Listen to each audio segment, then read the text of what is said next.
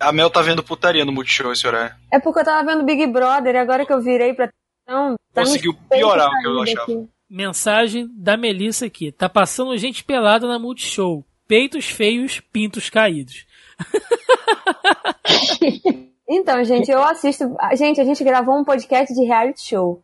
Eu assisto Big Brother porque eu tenho que ligar pra minha avó. A velha agora sumiu, né? Não, seria, seria, seria, um ótimo, seria um ótimo nome de reality show, né? Peitos feios e peitos caídos. Hoje, no Multishow. É. É, não tem largados e pelados? É muito legal. Eu gosto do pelados e apaixonados, é mais interessante. Tem a cadeira de balanço tem um peru. O quê? Cadeira erótica. A cadeira de balanço tem um tem certeza que você tá no Multishow? Tenho, absoluta. Pode colocar aí. Eu tô sem graça, porque eu virei, a mulher tá se masturbando e tem dois caras conversando sobre comida. Mas é porno real ou é aquele soft porn? Não, é, é, Cara, eu não sei. É um, parece que é uma casa com pessoas. Ah, não sabe, Melissa? Você nunca viu não, um soft é porn? Eu não assisto é isso. Porque, é porque Multishow não, era, não era pornografia explícita. Pelo menos no tempo em que eu era um adolescente punheteiro, né? O que eu gostaria muito que tivesse sido pornografia explícita, mas não era. Não, então, Deve ser aquele programa que alguns casais e Aí é, que, os casais que... têm que ficar fazendo putaria durante 24 horas, aí eles levam ah, é brinquedos eróticos. Existe isso, sei, fazer, fazer putaria. Não, ela, ela falou com detalhes que eu fiquei impressionado. É for some, cinco. Ou seja, tem um, dois, e três ou quatro. Tá não que eu já tenha visto, mas ah. fiquei sabendo.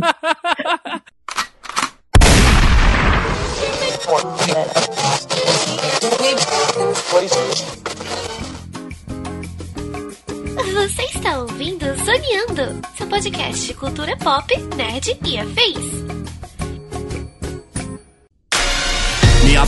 Luanda, antissala Ruanda, tipo Tchala Wakanda, veneno Black Mamba, bandoleiro em bando, quer o comando dessas bandas? Essa noite vocês vão ver mais sangue do que Hotel Ruanda. A era e começa mais um Zoneando Podcast, o seu podcast sobre cultura pop nerd e afins, meus amigos. E aqui, hosteando este programa e torcendo pro trem de Wakanda fazer a linha Gramacho Central, estou eu, Thiago Almeida.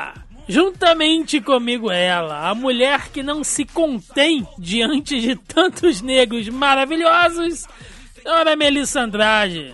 Cara, se no final de Guerra Civil eu já tava querendo ir pro Wakanda, o que, que eu faço agora? Vai ter que pegar aquele jatinho, né? Ir lá pro meio da floresta. Mano, vou fazer uma exploração lá até achar esse buraco. e retornando a este programa, ele que não tem nenhuma alcunha felina, mas trabalha com garra em tudo que faz, diretamente da hora suave, senhor Roberto II. Boa noite, a última vez que eu não participei do podcast foi porque eu dormi. Snowball a gente, o Roberto. Eu... Snowball. Olhou assim, deixa eu ver o que, que tem de melhor para fazer hoje, né? Sacanagem. e também temos mais uma convidada aqui que já é prata da casa, retornando este programa. Ela que vem trajando sua armadura de dólar milagre pronta para a batalha. Daniele Ribeiro. Olá, gente. Estou aqui mais uma vez nesse podcast maravilhoso e louca para falar tudo sobre a Kanda, sobre terra maravilhosa. A gente podia morar lá, né? Não aguento mais no Brasil, não. Quero ir pra Kanda. O intercâmbio, né? Vou pra sempre. Exatamente, meus amigos. Estamos aqui reunidos hoje ao som de atabaques para falar, para decorrer, né, para conclamar sobre o filme solo do Pantera Negra, o mais novo filme, a mais nova produção aí do universo cinematográfico Marvel, esse filme que veio literalmente abalando as fundações, causando um monte de discussão, polêmicas, debate e, acima de tudo, ensinando importantes lições aí. Então a gente vai falar um pouquinho sobre o filme, sobre as mensagens inseridas nele, detalhes da produção, enfim, tem bastante coisa pra gente falar no programa de hoje. Então, sem mais delongas, vamos ao cast. E frieza, mano. Se a barra é pesada, certeza é voltar. Tipo Pantera Negra. Tipo Pantera Negra.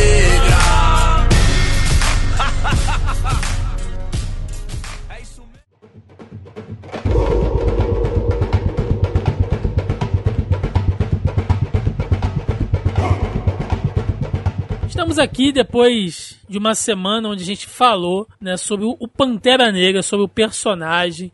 Semana passada a gente fez um programa aqui, o nosso especial dossiê, dessa vez revelando aí a origem, as melhores histórias, diversos arcos aí do T'Challa. Né? A gente falou bastante do Pantera Negra, então se você não ouviu este programa, volta lá, o programa anterior a esse, vai ter link no post. A gente falou tudo que você precisa saber sobre o personagem para poder estar tá prontinho aí, tinindo pro filme do Pantera Negra. E antes da gente falar especificamente né, do filme em si, é sempre bacana quando a gente dá aquela contextualizada e fala um pouquinho ali daquele macro universo né, de lançamento de cada obra, ainda mais um que é tão esperado. Essa semana aconteceu um negócio legal, mandar um abraço aqui pro nosso Chegas, né, o Fábio Catena, que ele recompartilhou uma, uma, uma, uma recordação dele do Facebook, que foi uma entrevista que eu fiz com ele na finada Brasil Comic Con lá em 2014, um videozinho que a gente fez, onde ele comentou o seguinte, né? Há quatro anos atrás, o meu filme mais esperado era do Pantera Negra. E é verdade. Ele falou isso numa, numa entrevista que a gente fez. E, e aí eu fiquei pensando, cara, nossa, se alguém vira pra mim, né, pro Thiago de 10 anos atrás, lá no comecinho ainda do que viria a ser o, esse projeto, né, do, do, do universo cinematográfico Marvel, do MCU, se alguém vira para mim e fala, cara, um dia você vai ver um filme do Pantera Negra, ele vai ser um dos melhores filmes aí desse, desse universo, eu duvidaria. e vocês?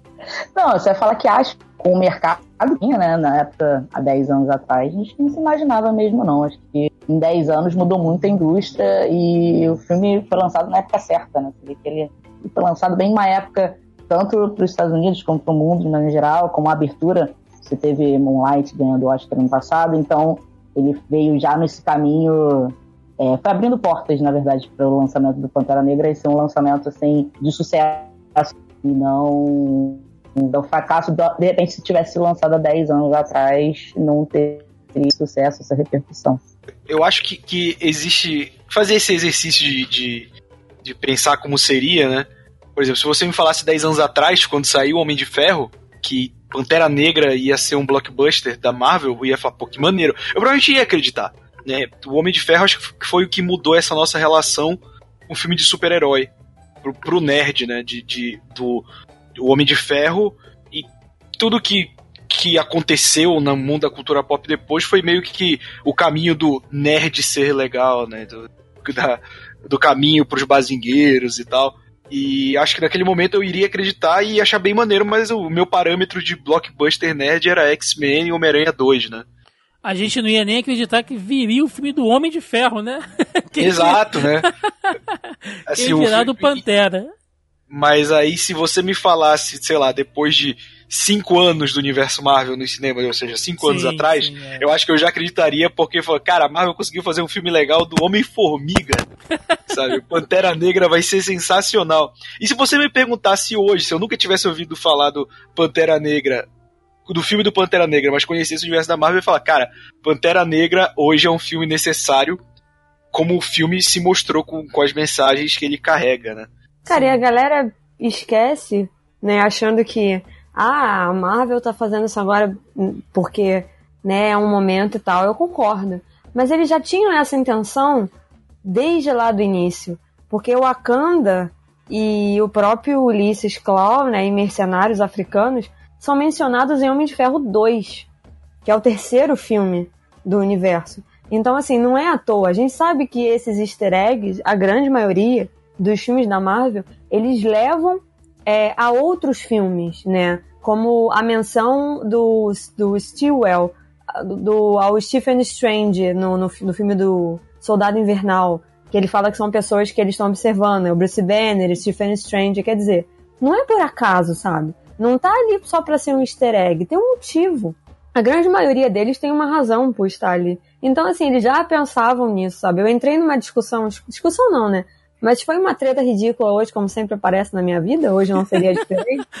Treta, tretas, na, tretas na vida é mais uma terça-feira pra Melissa Andrade. É. Eu fui sumonada, não era nem no meu perfil, era no perfil de outra pessoa.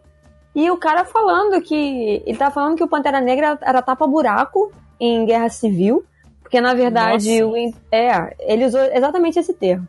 Que o Pantera Negra era um tapa-buraco em Guerra Civil, porque o intuito da Marvel era ter colocado um Homem-Aranha, mas até então eles não sabiam se ia passar lá o Puta acordo com a Sony. E aí, ah, que, quem que a gente pode usar então? Ah, então vamos usar. É tipo, foi mais ou menos tipo isso, sabe? Esse cara foi burro em várias frentes, né, cara? Ele Não, errou Roberto, várias sim, coisas. Não, ele foi, ele foi burro nas frentes e de costas. De todos. Existe um termo que eu uso que é: existe a fronteira do vacilo. Ele passou por ela e andou uns 5 quilômetros, assim. É. Não, e aí pior. E aí ele pegou uma coisa, uma entrevista, né? Que era onde ele estava embasando a opinião dele. E tirou completamente a parada do contexto. E começou a copiar trechos que o site traduziu, obviamente, que era uma entrevista em inglês. E começou a copiar, sabe? E aí, mano, eu só fui responder. Eu falei, olha só, o personagem é tão foda que mesmo ele sendo tapa-buraco, obviamente, entre aspas, ele conseguiu que uma narrativa inteira fosse construída em cima dele. O filme tem base em cima dos acontecimentos do Pantera Negra. Sim. Ele se, ele, a, o Guerra Civil acontece a partir da explosão nas Nações Unidas. E a partir daquilo que o filme anda, que tem a perseguição ao Buck, não sei o quê. Eu não falei tudo isso, mas eu falei que o personagem era foda a ponto de ter uma narrativa construída inteira em cima dele de um filme que não era dele. E ele se destaca pra caralho no filme também. E, é E aí o que que- e aconteceu o inverso. Quem tem a ponta é o Homem-Aranha, e não ele. Ele tem o destaque. e nem são personagens com a mesma pegada, né? É um ignorante isso aí. Não, e aí, nossa, aí eu ainda virei e falei assim, só pra constar, Pantera Negra é mencionado e o Wakanda é mencionado em Homem de Ferro 2. Se você não sabe. Eu sei que a galera depois caiu de pau em cima dele, aí o último comentário dele antes de largar de mão no post, né? Ele falou assim: Poxa, não dá nem pra dialogar. E colocou uns risos. Aí eu falei assim: Olha, você tá confundido. Não dá pra dialogar com eu tô falando merda e ninguém tá concordando comigo. Pensa só um pouquinho. Que esse é um grande mal que eu tô vendo que o, que o Pantera Negra tá expondo e outras coisas tinham, tinham exposto isso, que é a galera que defende, que defende é foda, né? Que defende o, o, status quo branco, heteronormativo, lá, lá, lá, lá, lá, e acha que é minoria. Tipo assim, essa agenda SJW, tipo, cara, não existe uma agenda de social justice warrior na sociedade. Se existisse, eu te garanto que estaria bem diferente. E, e, e aquilo também, acho que a Dana falou um negócio muito bom, porque a gente finalmente. A, a gente vem batendo muito isso aqui quando a gente grava, desde o ano passado, desde o programa do Oscar que a gente fez do ano passado, que já teve toda aquela questão de como a- essa coisa da representatividade negra no, no Oscar ela se faz necessária porque é quase assim alarmante certas coisas que a gente vê. E a gente não tá forçando uma discussão, uma problematização aqui não. Quem se lembra do que do que a gente falou naquele naquele programa sabe disso. Eu vou deixar o link aqui, que é uma edição do Oscar do ano passado, mas a discussão ainda continua atual, então quem quiser conferir vai vai estar aí no link. A Dana citou, né, que a gente veio aí de, de, de Moonlight, né, que, que ganhou prêmio e tal. E se a gente for pegar no ano passado, cara, a gente teve uma, uma, uma levada de filmes com essa pe- pegada, ou falando sobre racismo, ou falando sobre representatividade. É muito, muito bom, assim. A gente teve uma, uma safra muito boa. Teve o Moonlight, como, como vocês citaram. Teve aquele lá das meninas da NASA, que aqui, Estrelas, além Estrelas do Além do tempo. Tempo. Estrelas Além do Tempo, filme excelente. É, minha cabeça também não tá boa de nome, Faces que é o do do Denzel Washington, Denzel Washington, né? que, que É foi Fences? injustiçado no, no Como é que ficou isso ator. em português? Ficou Fences, um limite. Não, ficou só um limite entre nós. Nossa, é, a, essa, a gente tem que fazer um podcast só de tradução, né? Mas ok, vamos lá. É, mas, mas ia ficar foda também. Cercas. Teve o Corra, né, cara? Que foi um puta filmaço também que a gente citou no nosso top, top filmes de 2017. Então, assim, estamos vendo, né, uma luz no horizonte de filmes que, além deles, por favor, entendam o que eu tô dizendo aqui de uma maneira irônica, né? Que são filmes que estão cumprindo a cota, como muita gente gosta de falar, mas que estão dando um tapa na cara porque são puta filmaços. Ou seja, o cara não, ele não tá ali só pra preencher uma vaga, ele tá ali por merecimento, cara. Entendeu? Que talvez em outros tempos você não teria espaço pra um filme desse e, e você pensar, porra, que merda, né? Um, um filmaço desse e não consegue chegar em lugar nenhum porque não tem espaço para ele chegar. Então, cara, se você ainda não entendeu que é necessário ter esse tipo de briga, de ter esse tipo de discussão, você precisa avaliar um pouquinho melhor o, o quadro, né, do, do, do, do show business. Os conceitos. É. A questão é que o que sempre foi imposto pela indústria, que é composta majoritariamente de homens brancos e héteros, é que esse tipo de narrativa não vende. É isso que a maioria desses diretores, produtores e atores e atrizes negros sempre escutaram. É que a narrativa deles não vende. Né? A não ser que seja aquela coisa extremamente estereotipada, o qual a gente está acostumado, né? Que são os negros do sul e o racismo e a escravidão, enfim. Os mesmos temas que se repetem sempre. É a mesma coisa que vários atores que são é, israelenses ou muçulmanos só são convidados para fazer terrorista, né? É uma estereo, estereotipas... Ih, não sai. Estereotipo... Eita! É, Vamos lá. eu parei, espera aí. Como é que é, Dana? Repete aí. Travou. Estereotipação. É isso? É, seria isso. Essa palavra existe, gente? Ou a gente inventou ela Ou agora? é estereotipização? Não sei. Ficam estereotipando? Vamos trocar então. Eu sempre faço isso. Reforçando o estereótipo, né? Obrigada. É isso aí, voltando. E aí as pessoas continuam reforçando o estereótipo, por isso que, dentre um dos muitos, das muitas tretas envolvendo Pantera Negra, uma das quais eu não me envolvi foi naquela de, ah, não é o primeiro filme de super-herói porque tem Blade. E é uma Puta coisa que o próprio. E é uma coisa que o próprio elenco, quando eles, quando eles dão entrevistas, e tem várias no YouTube aí, quem quiser é só procurar. É, quando o entrevistador vira e fala assim, ah, é o primeiro filme de super-herói, sempre, ou o Chadwick ou o Michael, eles sempre falam, não, tem Blade. Só que o que essas pessoas falham em entender é que Blade é, e, e eu vou falar uma coisa que eu li hoje, então vocês que entendem melhor do personagem me corrijam. Blade, ele é metade humano, metade vampiro.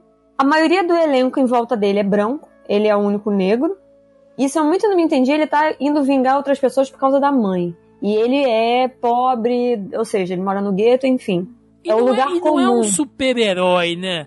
Ele é Ainda um anti-herói ali. Ele é tipo o né? Constantine, no caso, né? Se você tem uma comparação. Ou o Spawn também, né? Não, ele não Sim, chega a ser um sim. super-herói.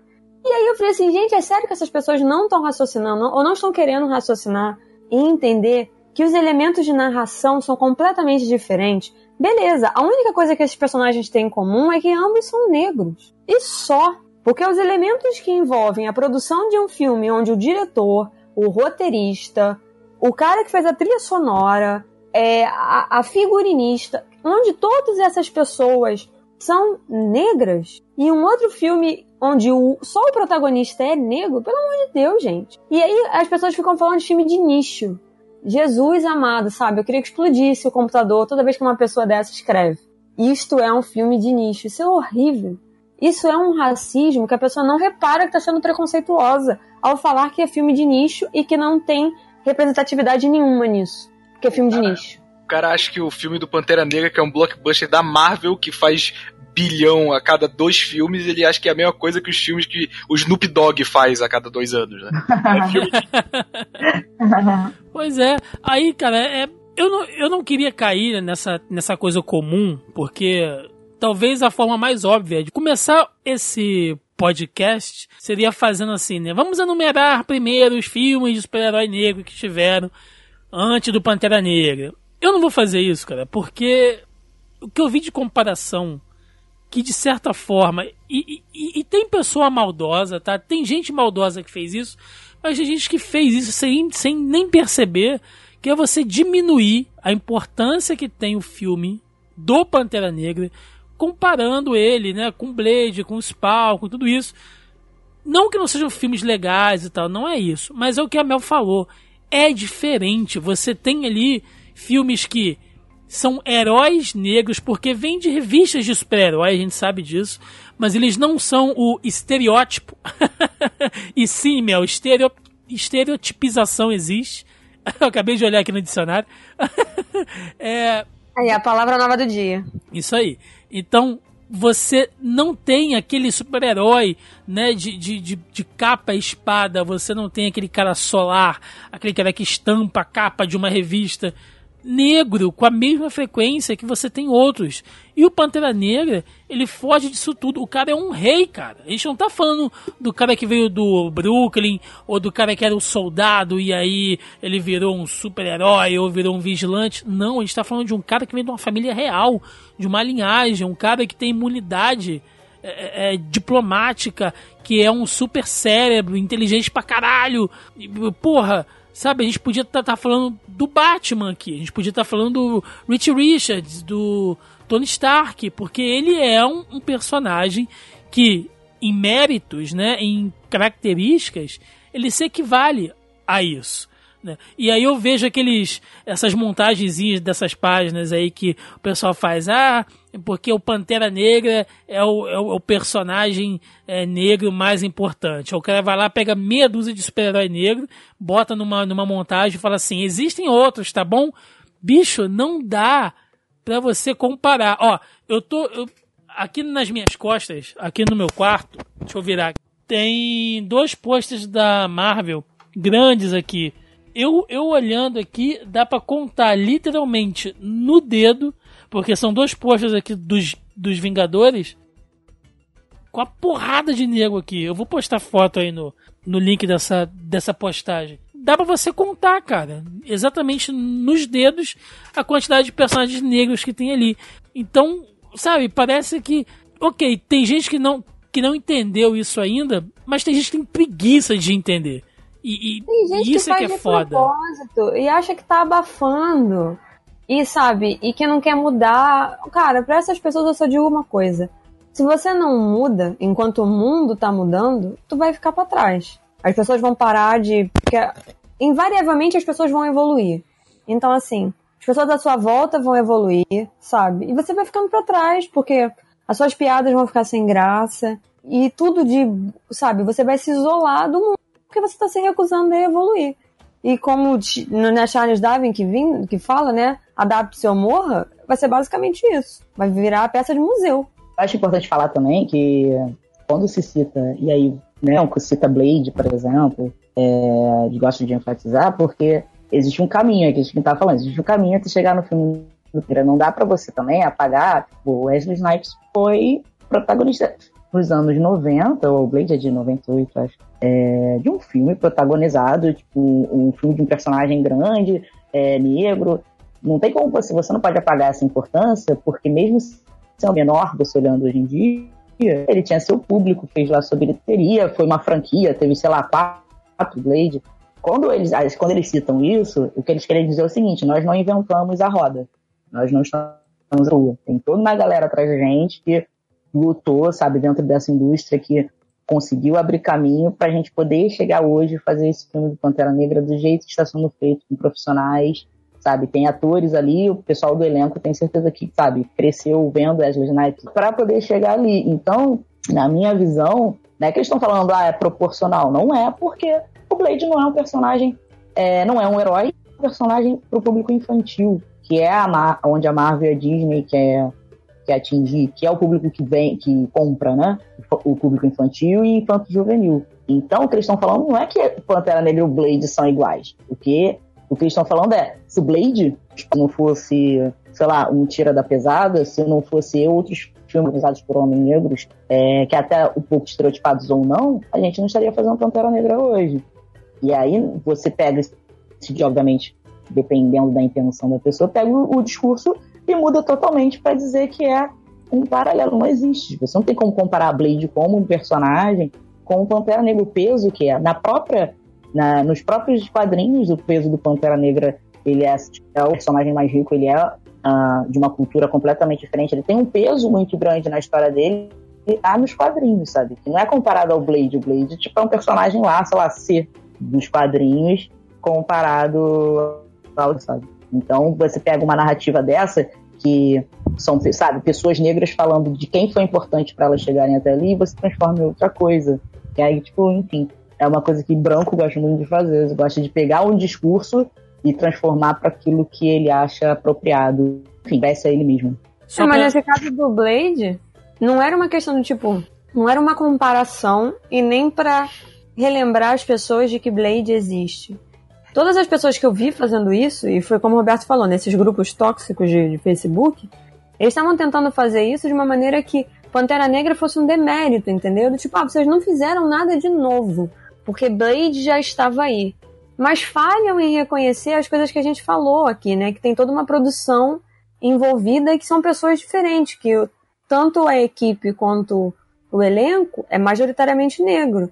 E assim, não é dizer que ah, vamos apagar Blade, mas quando eles estavam fazendo essa comparação, era justamente para tentar tirar um mérito do Pantera Negra. Tipo, ah, que vocês querem, não é novo, vocês querem enaltecer, vocês querem enaltecer um filme de herói negro pra quê? Vocês já tiveram um aí, ó, tá bom. Porra. Era, é, era basicamente isso, entendeu? É, é- é bem isso, e é uma análise bem rasa, assim, porque Caralho. é, a, a vantagem dessas discussões levadas em diversos grupos é que você, de vez em quando, tem alguém que, que mostra um outro posicionamento. E uma que eu achei muito interessante, uma coisa que eu não tinha parado pra pensar, que foi levado em conta numa dessas discussões, é que o cara falou, cara, além do fato óbvio do Blade não ser um herói e tudo mais, né, e de ser outra época, ele falou, o Blade abriu caminho muito mais pra esses filmes de vampiro, tipo Underworld, e até mesmo Crepúsculo, mas é, cara, você vê, o Underworld e o Blade, que o Underworld o primeiro é bem dessa época, é muito parecido a narrativa. Entendeu? Porque aquilo não é um filme de herói. O, o Blade, sim, eu poderia dizer que é um filme de nicho. Que ele é aquele filme de ação meio underground, meio sujo, que naquela época do fim dos anos 90, início dos anos 2000, teve muito. Até Matrix tem um pouco dessa É. narrativa. Não, eles, ele- é eles, eles bebem diretamente ali até no visual, né? Roupa de couro, Sim, espadas sim. com armas de fogo. Isso, isso era algo meio em voga. E a outra é que o Blade sofre de algo. Eu tava comentando isso hoje no almoço com meu pai, cara. Que é quando você vê o cinema americano. Que a gente tava nesse assunto de questão de racismo, que o meu pai tava vendo um filme da HBO ontem sobre o. o- esqueci o primeiro nome dele, o Owens, o que ganhou as medalhas de ouro na Olimpíada de Berlim. Né, o cara que quebrou com as esperanças de Hitler de mostrar a supremacia branca, né? Sim. que, que e ele tava vendo o filme falando sobre o quanto é, é horroroso o racismo, né? O cara ganhou quatro medalhas de ouro pro, pros Estados Unidos no, na Alemanha nazista. Jesse na- Owens, né? Jesse Owens, isso, tinha esquecido o, pri- o primeiro nome dele. E na festa, em homenagem a ele, por ter ganhado as quatro medalhas, ele não pôde entrar pela porta da frente. Isso é tenebroso isso, cara. E aí a gente começou a conversar sobre como isso ainda tá incrustado no cinema americano, na cultura americana em geral, por exemplo. O Blade tem isso que eu vou falar. Quando você vê um filme americano padrão, obviamente, não tô falando de filmes mais artísticos ou coisa assim, de pessoas que têm uma consciência maior. É, você o filme do tênis verde, né? é, mas assim, você. Não, não é um Moonlight, entendeu? Porra, Moonlight pra mim foi meu filme favorito daquele ano. E eu achei merecidíssimo Oscar. Mas, tipo assim, quando você vê um filme americano, você percebe, este é o negro do filme. Assim, Wonder, esse cara está aqui pra ser o negro do filme. E o Blade era o negro do filme dele. Num comparativo, pra ver se dá pra entender, por exemplo, quando você assiste um filme do Guy Ritchie, que é um cara britânico, que os filmes dele, em sua maioria, se passam na Inglaterra e tem aquela questão do submundo do crime inglês. Cara, os personagens negros são igual aos outros personagens. Não existe uma diferenciação, entendeu? Um- uma estereotipação. Tá difícil hoje. De. Dos, por exemplo, eu- o Snatch, Porcos e Diamantes. Tu tem um mafioso judeu, tem um mafioso russo, tem um mafioso negro, e cara, não é tipo, você não sente essa diferença, sabe, nas entrelinhas ou no modo que coloca os caras, eles são parte da trama. A flutuação entre os personagens. É, e, e- e no, no Pantera Negra eu senti isso, cara. Sabe? Eu, eu não senti o, a questão que também acontece quando. Porque os Estados Unidos ele, ele, ele é um mercado consumidor muito forte em tudo, né? Então você tem todo o mercado, apesar de ser minoria da população, voltado ao público negro. Né, você tem redes de, canais negros, séries de TV. Algumas migraram para o Brasil, por exemplo, o, o Maluco no Pedaço, Eu Patrulho as Crianças. E nesses ainda você sente é, um pouco isso. Mas no Pantera Negra, cara, é, é, para um blockbuster americano, eu achei isso significativo de uma maneira fantástica, sabe? Os personagens estão ali com a trama deles, fugindo de todo o estereótipo, tendo sua própria narrativa e não tendo aquele ângulo batido que todo outro filme tem. É, Eu acho que isso é um dos maiores méritos do filme para mim. a gente não vai mais se alongar muito nesse tema, mas acho que já ficou bem, bem claro qual é a nossa, nossa posição aqui. Por que, que a gente já acha logo de cara que, que o filme tem um grande impacto e por que ele era tão esperado, né? Então, antes da gente falar diretamente do filme, eu só queria pontuar aqui algumas coisas que surgiram aí um pouquinho antes, né, da, da chegada dele, coisas horríveis, né, coisas escrotas e coisas legais também. É, eu queria citar, por exemplo, aquele vídeo, né, que virou um, virou um viral que rolou aí no Facebook, acho que rolou no Twitter também, daquela galera, tipo, admirando o pôster. Cara, aquele, aquele vídeo pra mim fala muito muito sobre isso, tudo que a gente falou. Tudo isso que a gente está falando aqui há 20 minutos tá resumindo naquele vídeo, né? Que são alguns rapazes negros, tipo, de frente para aquele pôster do Pantera Negra, que não, não, não é bem um pôster, né? Acho que é um, acho que é um mobile, não sei. Que tem todos os atores assim. É um display. É um isso, é um display. E eles estão, caramba, nossa, olha isso! Só tem negro! Nossa, que legal! Deve ser assim que gente branca se sente, né? E puta, mano, olha, e cara, sabe, aquele vídeo pra mim é, é, é, muito foda e resume tudo isso que a gente falou aqui. Não sei se vocês viram isso rodando em algum lugar. Não, É, eu vi e. Eu vi e é engraçado, porque quando eu vi o vídeo pela primeira vez, eu, eu, eu mulher negra, eu falei, gente, eu nunca parei pra pensar isso. Eu nunca parei pra pensar que os brancos se sentem super. Eu olhei assim, nossa, é verdade. Nossa, como... nossa, os brancos se sentem os posters. Nossa, que louco, deve ser muito louco ser branco, assim, tipo, toda hora é? tem branco. tipo, comercial tem branco e nos filmes tem brancos, sabe? Deve ser muito louco. Eu fiquei, sério, eu fiquei um tempão pensando, gente, nunca tinha parado nisso. É tão natural isso pra gente, é tão, tipo, tão natural a gente não se ver representado que eu nunca me coloquei no lado branco pra pensar assim, nossa, mas branco também se vê, assim, o tempo inteiro e normal, né? Tipo, olha, vários posters com brancos, assim. Tem uma, tem uma piada desse estilo nos Simpsons, cara, que é fantástica. Que é. A Lisa tá reclamando de alguma coisa. Tipo, o episódio é, ela tenta alertar as pessoas sobre algo e o, o avô, o vovô Simpson também. Aí eles não conseguem. Aí essa cena estão os dois na mesa e a Lisa. Ah, eu sou uma criança. Ninguém liga pro que eu falo. Aí o vovô. Eu sou um idoso. Todos me ignoram. Aí entra o Homer na sala. Eu sou um homem branco, hétero, idade entre 21 anos e 45 todos escutam o que eu falo, mesmo que seja a coisa mais idiota do mundo. E sai. é muito bom, cara. É verdade, é verdade. Outra, outra coisa que, rolou também, essa já nem tão agradável, fiz até um, um, um videozinho comentando sobre isso. A Mel também postou coisas sobre isso, que foi um boicote. E aí já não é, quer dizer, uma tentativa de boicote, né? Que os caras falharam miseravelmente. E aí não é nem tanto pela questão racial, mas é, se fosse pela questão racial, eu não sei nem se tem como medir se é menos pior, mas é pela coisa da, da, da idiotice extrema, que é essa maldita rixa Marvel DC, que a gente tira maior sarro aqui, a gente fica brincando entre a gente, mas tem uma galera que leva isso pra vida real hard, né? Que foram alguns fãs bitolados da DC, porque se eu não exemplificar isso, vai ter gente achando que eu tô falando que todo fã da DC é retardado, e não é isso mas teve uma galera. Ah, é, né? Meu Jesus, que eu tive que sofrer com isso também.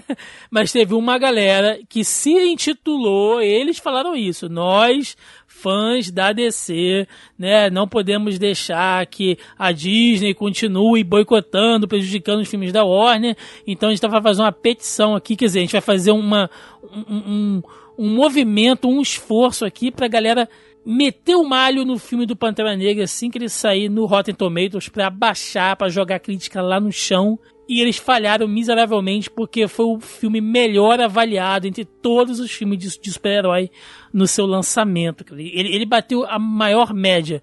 Né? Se a gente for levar a média em consideração, ele passou aí Batman Dark Knight, que até então estava no, tava no topo. E isso é muito foda, isso é um tapa, né, cara, que você dá na cara desses haters safados aí. Não, e é muita. Se você for parar pra pensar assim, de boa, né? É muita falta o que fazer, cara. É você estar tá na sua casa fazendo qualquer coisa, fazendo comida, vendo televisão, sei lá. E de repente você vira e fala assim: Eu acho que eu vou criar um grupo no Facebook para reunir outras pessoas para dar uma nota baixa pro Pantera Negra porque eu não tô afim.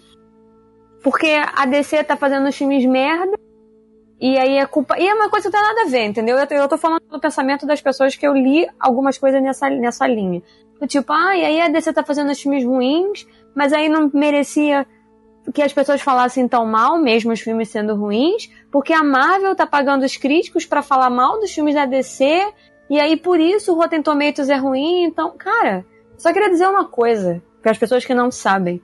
A Warner Bros tem 30% das ações do Rotten Tomatoes. Então, se alguém está fazendo um trabalho ruim para falar bem dos e várias aspas aí, tá, gente, não falar bem, para falar bem dos filmes da, da DC é o próprio Warner. Tanto que no filme, no famigerado Liga da Justiça, as críticas só saíram no Rotten Tomatoes acho que cinco ou seis dias depois, se quiçá mais uma semana, porque eles têm o poder sobre o site, logo eles seguraram todas as críticas, porque eles sabiam que as críticas eram negativas. Então não tinha uma nota do Rotten Tomatoes. Então, assim, esse é um mistério que já foi resolvido. Não Sim. existe essa de comprar, olha só, aprendam. Não existe comprar crítico. Isso é uma falácia. Em algum momento, isso deve ter acontecido uma vez, duas, sei lá, cinco no máximo, a, esporadicamente, há muito tempo. E aí, de repente, as pessoas ficaram com isso na cabeça, de que os críticos são comprados para falar bem. Cara, não, não são. Eu, eu queria ser comprado. Eu também. Pô, eu queria. Mas assim, eu, eu discordo que eu, existe crítica paga, mas assim, hoje é você reclamar disso é. Paga é para você é, fazer propaganda. Não, também, mas assim, cara, a crítica, assim, esses filmes, só, a crítica só serve para prestígio da academia. Sim, esses filmes não entram para ganhar Oscar. Cara, não. Você, sabe, crítica... um exemplo de crítica paga? E muito simples. É o que o Jovem Nerd faz toda segunda-feira com os jogos. Aquilo é crítica paga. A Ubisoft paga eles para eles fazerem propaganda do filme. E eles estão zoando. É a única coisa que eles sentam para fazer no computador é jogar o jogo. E se o jogo for zoado, eles falam que ele é zoado. Mas de qualquer maneira, o público deles vai querer jogar aquilo. Isso é um exemplo claro de crítica paga. Bom, e a gente teve um outro exemplo de uma coisa legal que aconteceu também envolvendo fãs da DC, né? Em contrapartida, que quando essa, essa parada desse, desse boicote começou a, a rolar, teve um outro grupo de fãs que se reuniu e bancou sessão pra molecada assistir o filme. E isso é uma coisa que se repetiu também. Tiveram várias entidades fazendo isso. Eu vi uma porrada de notícias sobre isso, levando a molecada lá da periferia comunidades carentes para assistir Pantera Negra, teve filme sobre isso. A própria que teve Spencer, ela estava promovendo um filme no Mississippi. Ela falou que enquanto ela estivesse no Mississippi, ela ia alugar uma sala de cinema para botar as crianças lá dentro das comunidades carentes no Mississippi para assistirem Pantera Negra. E ela fez isso com Estrelas Além do Tempo também. Ela tem esse costume de fazer isso com os filmes que ela trabalha e com os filmes que ela acha que tem alguma representatividade para os negros e que as crianças precisam assistir. É, o, Snoop Dogg, o Snoop Dogg também fez isso. Ele fez a campanha para levar as crianças é, da periferia do Harley. E aqui no Brasil a gente também teve campanha. A gente teve campanha em São Paulo e em Porto Alegre também, é, na semana de estreia. Teve até uma campanha do pessoal de São Paulo foi no Catarse, de, do, da onde Ciranda para o Amanhã. E foi bem legal. Eu achei porque eu não espero, talvez não é um costume muito nosso do brasileiro esse tipo de. Pô, legal isso. Comunhões. E foi bem legal. Legal, ah, legal. Não e, sabia. E, falando nesses projetos, cara, o Load do Black Pipe tá com um projeto, montou uma vaquinha é, online que ele quer levar a, a molecada da periferia para ver Pantera Negra. É, ele, o Load, acho que hoje é o maior canal de quadrinho do YouTube brasileiro, tem quase 100 mil inscritos. E ele falou, ele buscou empresas, muitas não responderam, algumas deram uma confirmação em cima da hora, pularam fora, então ele tá com público agora para arrecadar aí a campanha acaba no dia 3 de março, arrecadar 3.600 reais para levar, é, acho que se não me engano, 40 crianças da periferia, crianças de área carente, para ver Pantera Negra. É, eu vou mandar pro Thiago botar aí no post, que eu acho manda que. Sim, manda sim. Quem puder contribuir, cara, pô, isso é uma oportunidade muito legal.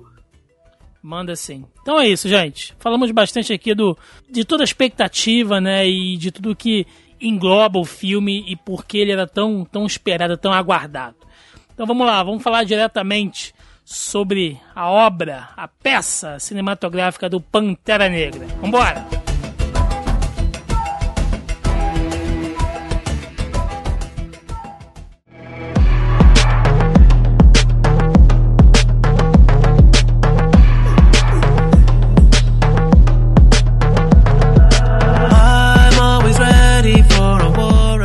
Cara, tem tanta coisa pra gente falar que eu tô meio perdido. Então, eu vou começar pelo básico que a gente sempre faz, né? Que é falar do elenco primeiro. E aí depois a gente vai falando de outras coisas aqui. Que puta merda, hein, cara? Que time maravilhoso. Os caras escolheram que casting bem montado ali. Vocês querem começar falando de quem? Vamos lá, puxa um aí, porque é tanta gente boa ali que tá até difícil. Um ator que eu já conheci o trabalho, mas personagem como uma luva e que para quem não conhecia ele com papel de destaque foi o Mike B. Jordan, que ele faz um vilão que ele não é só um vilão, né? Ele é um todos os personagens do filme têm muitas camadas, você se envolve muito com o personagem. E eu acho que ele tá excelente, ele tem vários momentos ali emotivos, além dos momentos de fúria, é, de contar, mas em todos eles consegue se identificar muito com o personagem. Eu acho pô, é incrível pro elenco. A Letitia Wright, que é a Shuri, pra mim, é a minha personagem favorita do filme. Né, viu? Ela é super novinha, né? Tipo, tem poucos trabalhos aí de, de relevância na, na TV e tal, no cinema. E ela tá incrível, ela, tipo, rouba a cena em todas as cenas que ela tá. A Shuri é, tipo, um personagem que, sei lá, podia crescer e ficar no universo Marvel, assim, nos cinemas, em todos os filmes excelente e a menina é ótima atriz. Ó, segura aí, porque se for seguir realmente, né? se for seguir os quadrinhos, a gente vai ver muito mais a Shuri aparecendo. Mas, cara, você falou sobre o Michael B. Jordan. O personagem dele, que é o vilão, né? Que eu nem vou chamar de vilão exatamente aqui. Vamos chamar de antagonista. Vamos chamar de antagonista, que fica melhor. A gente, é. vai ter que, a gente vai ter que dedicar só uma, uma parte específica para falar um, dele um pouquinho mais para frente. Sempre que eu vejo filme com ele, eu vi ele fazendo isso em Creed e vi ele fazendo isso agora. Como é que ele passa emoção através da raiva? Porque não é uma coisa assim muito fácil de você fazer, porque você passa emoção chorando, você passa emoção com algum discurso, alguma oratória. A raiva, geralmente é só raiva, né? Você tá vendo que o cara tá, tá puto, tá nervoso. Mas você vê que quando ele tá chorando de raiva, de ódio, e a forma como ele fala, a expressão dele, a forma como ele, ele, ele se expressa através da agressividade, nossa, eu, eu, eu fico falando, nossa, esse, você compra a ideia dele e você quer partir pra porrada junto com ele, meu irmão. é muito doido, assim. Cara, é um personagem muito rico. É um dos melhores vilões construídos dentro do, do MCU, né? Do universo cinematográfico da Marvel porque ele tem uma profundidade que os outros vilões barra antagonistas, né, não tiveram. Ele tem uma causa que, ao mesmo tempo que ela é extremamente extrema e violenta, ela faz sentido.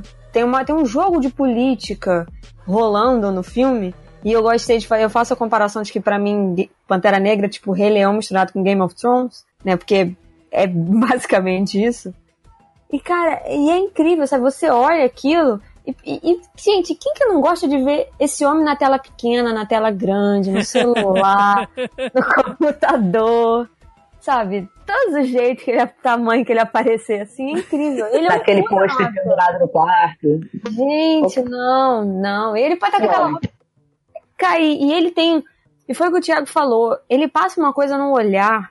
Ele e o, e o Chadwick tem muito isso, né? Eles têm uma uma coisa de construção de personagem, eles fazem isso em todos os filmes, que eles entregam uma versão assim muito específica daquilo que eles estão representando e você fica ali vidrado olhando, porque a cada fala, a cada movimento, olhar, aquilo ajuda a construir o personagem. E eles são atores relativamente novos na indústria, né? Novos entre aspas, obviamente. Mas assim, mas o, o, Chadwick vem de uma série de filmes biográficos. Eu acho que eu nunca vi. Eu já vi todos os filmes que ele fez. Todos os filmes que ele fez são biográficos. Todos. Ele não faz. Pantera Negra é o único personagem fictício. Ele fez Draft Day, esqueci como ficou em português e não é biográfico também. É, um, é, é, o- é É, o só- da Netflix, não é? Não, não, não. Mas tem, na Netflix. Netflix também. Tem um, eu sei que tem um na Netflix que, enfim. Ele fez A a, história do James Brown também, não tem muito Sim. tempo. Então, ele tá foi, filme. ele foi escalado pra Pantera Negra na premiere do Get On Up, né? Que é o filme do James Brown. Foi quando ele descobriu que, tipo, a Marvel queria conversar com ele, entendeu? Foi na premiere desse filme. Mas, cara, aí você vê os dois atuando. E aí quando começa aquela coisa da construção e você vê aonde que o filme tá te levando, e inevitavelmente eles vão se encontrar, você fica assim, caralho, e agora? Eu sou Team Pantera Negra ou Team Eric Killmonger, sabe? Porque faz muito sentido a luta dos dois e eles estão num caminho muito similar. Eles são muito parecidos. É tipo uma imagem refletida um do outro. Ambos querem provar uma coisa, é, ambos estão seguindo o caminho dos pais, só que de uma maneira diferente, porque o, o Killmonger ele tá cegamente seguindo uma coisa, um legado que pra ele é um legado, né? Uma coisa que o pai dele sempre quis. E o, e o T'Challa, ele tá seguindo os passos do pai ao mesmo tempo que ele se questiona se ele realmente deve seguir os mesmos passos que o pai. Né? Ele tem uma coisa dele tá contestando ali a, o trono, né? Contestando o que se faz quando se é realmente soberano de uma nação. E essa construção é muito bem feita, cara, é muito bem feita. E eu vi gente reclamando das cenas de luta do tipo, meu amigo, beijos de, de luz de vibranium pra você não Beijos de vibrânio, É. né? porra.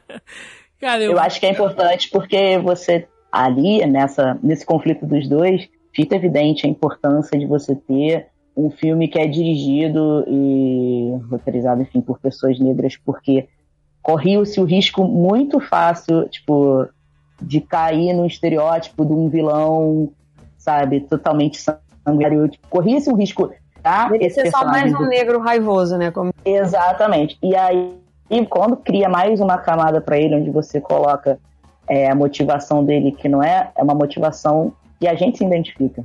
Olha, e você mostra com um personagem que é a cria dessa, dessa sociedade ocidental que a gente tem, tão violenta com os negros, é, tão, que, que são tão massificados, você, você ma- é, massacrados, né? Você olha pra ele e pensa, cara, é isso que a gente tá fazendo com essas pessoas.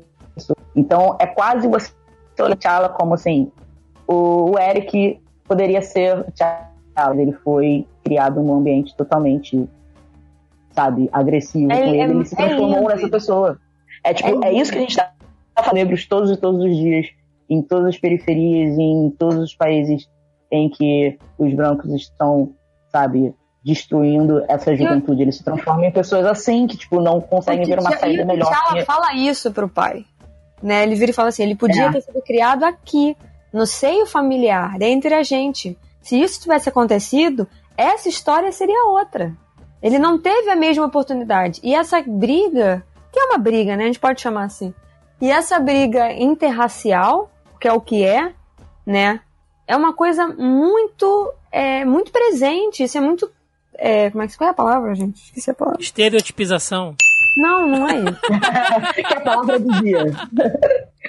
Tem que botar um cada vez. Cada vez.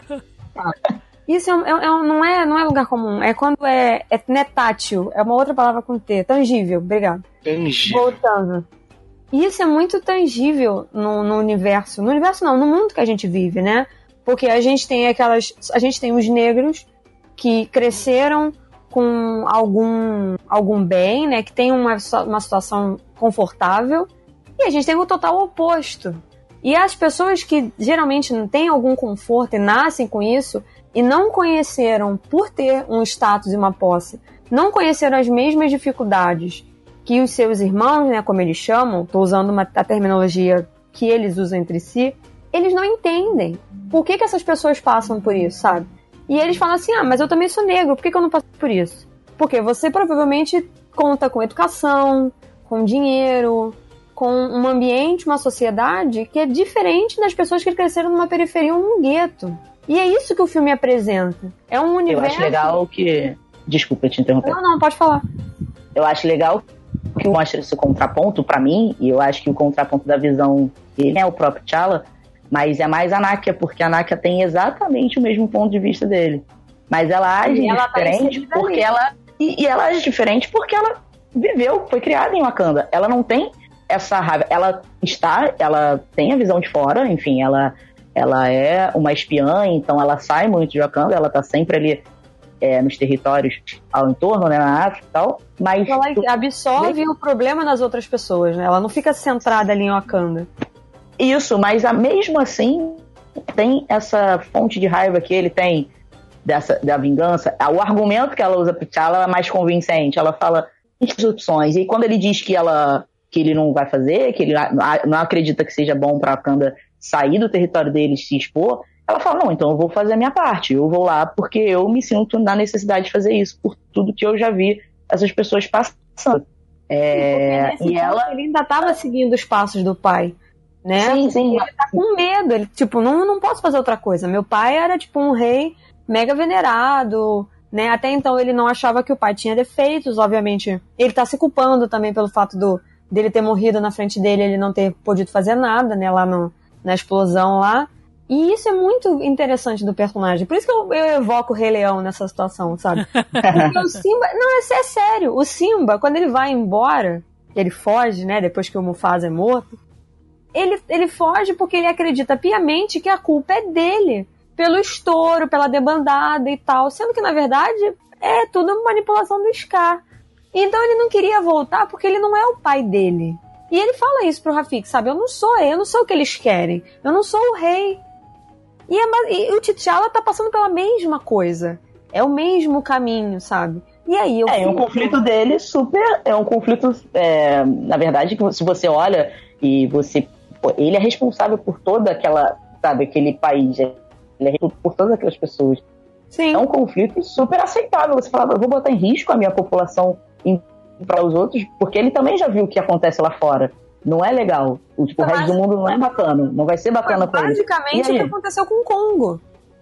Hoje em dia, é, a coisa da extração e do minério e que, sabe, tá completamente sucateado e entregue porque por causa disso, porque eles abriram as portas e, e é uma coisa real. Me, me permita, me permita uma, uma observação, amado mestre. Sim, claro. É, a gente estava falando do Killmonger, e o Killmonger ele tem um negócio muito interessante que eu concordo de fato que ele não é caricato, que nem os outros vilões da Marvel, mas tem um momento ali no filme que eu acho que é justamente para o público entender que ele é vilão que foge da construção que o personagem teve, que é ele queria ser o rei do país para poder libertar os irmãos ao redor do mundo com a tecnologia que eles têm e tudo mais. Só que, tipo, ok, a raiva dele era com esse isolacionismo de Wakanda e com a família real que traiu ele. Só que aí chega, aí ele manda queimar os negócios e o cara, a gente não pode fazer a tradição. Aí ele pega e, e segura o pescoço. É, cara, tem, tem, que, fazer mostrar o que, ele é mal, tem que mostrar que ele é aquilo, malvado. Aquilo é um momento tão gratuito de, de vilão caricato que eu virei, porra, cara, isso tira um não, pouco cara, não é gratuito. Eu não acho que seja gratuito. Eu entendi o seu ponto de vista, tá? Mas eu não acho que seja gratuito. Ali ele tá provando que ele não vai ceder o lugar do trono a ninguém. Então ele está indo contra a tradição. Ele só, ele só, ele, aquilo ali é, é interessante para ele até certo ponto, né? No ponto da linhagem, como ele é filho do, do tio, né? Do, do cara lá do não, gente, eu não vou lembrar o nome, do Sterling K. Brown. Como ele é filho do Sterling K. Brown, né? Nome, tio, nome com apóstrofe é foda de lembrar, né, cara? Né? Como ele é filho do Sterling K. Brown, que o, o, né, o tio dele era o T'Chaka, essa coisa toda, ele usa da tradição de Wakanda, né, para provar que ele tem direito ao duelo. Só. É só o que interessa para ele. Porque desde o momento que ele senta no trono, e até então, vou botar aspas aí, tá? E ele vai sucatear os, os, os minérios, ele vai sucatear o vibrante e vai despachar para os cães de guerra que estão é, situados em outros lugares, não, ele não tem interesse que alguém sente no trono depois dele. Aquilo ali acabou. A tradição de Wakanda, que é uma coisa que ele abomina, porque na cabeça dele foi aquilo que fez o pai ser morto, aquilo tem que acabar. Então ele põe fogo lá na, na flor lá em formato de coração, porque na cabeça dele ninguém tem que depois. Eu vou ser o rei, isso aqui provavelmente no futuro, tô chutando muito longe, né? Talvez virasse né, uma democracia, mas muito provável que virasse mais um regime totalitário, onde ele seria o soberano. Como acontece com muitos países na África é, hoje. Mas Sim, a minha, a minha questão não é com ele tacar fogo. É essa cena em específico e como ela é construída. Ele tacar fogo, eu entendo ali, tipo, que okay. é, é, é, aquela coisa que o filme blockbuster precisa fazer em algum momento para mostrar. Até, esse cara é o vilão, tá? Ele é malvado. Até, até como a gente falou, a questão dele ter o seu, o seu, o seu motivo, né? É, e, e, deixar essa dualidade com o público, isso ajuda a dizer, esse cara é o vilão. É. Entendeu? Então, esse modo me tirou um pouquinho porque eu tava achando ele bem construído. Mas depois ele retoma né, na briga final do dele com Chaka, com Chala, desculpa. E assim, é, é muito engraçado. É, eu, eu, percebi isso, pode ser um, um pouco de fanficagem da minha parte, mas que a jornada do Killmonger ela é uma jornada por vingança, essencialmente. Óbvio que tem o background da, da libertação e tudo mais, mas ela é motivada por uma vingança, inicialmente, né, do, do pai dele. E é muito legal esse confronto vir com T'Challa, porque foi a jornada que o T'Challa completou em Guerra Civil. Ele tinha essa jornada da vingança até no final perceber que a vingança não valia a pena. E ele era o, eu acho que ele era a única pessoa que poderia enfrentar o Killmonger nessa jornada que ele estava fazendo. Isso eu achei fantástico. A gente comentou isso ontem, Thiago e eu falando, é. tipo, eu vou, eu sobre vou, essa, é, essa evolução do personagem. Não vamos voltar em Guerra Civil, é. porque Thiago a gente tem uma discussão muito longa. A gente tem uma discussão muito longa e eu, quero, e eu quero pegar um ponto específico sobre o Killmonger, mas eu vou deixar depois, mais pro final, quando a gente for falar sobre o Wakanda diretamente. Bom, vocês falaram aí sobre o, o, o Chadwick, do, sobre o Michael B. Jordan.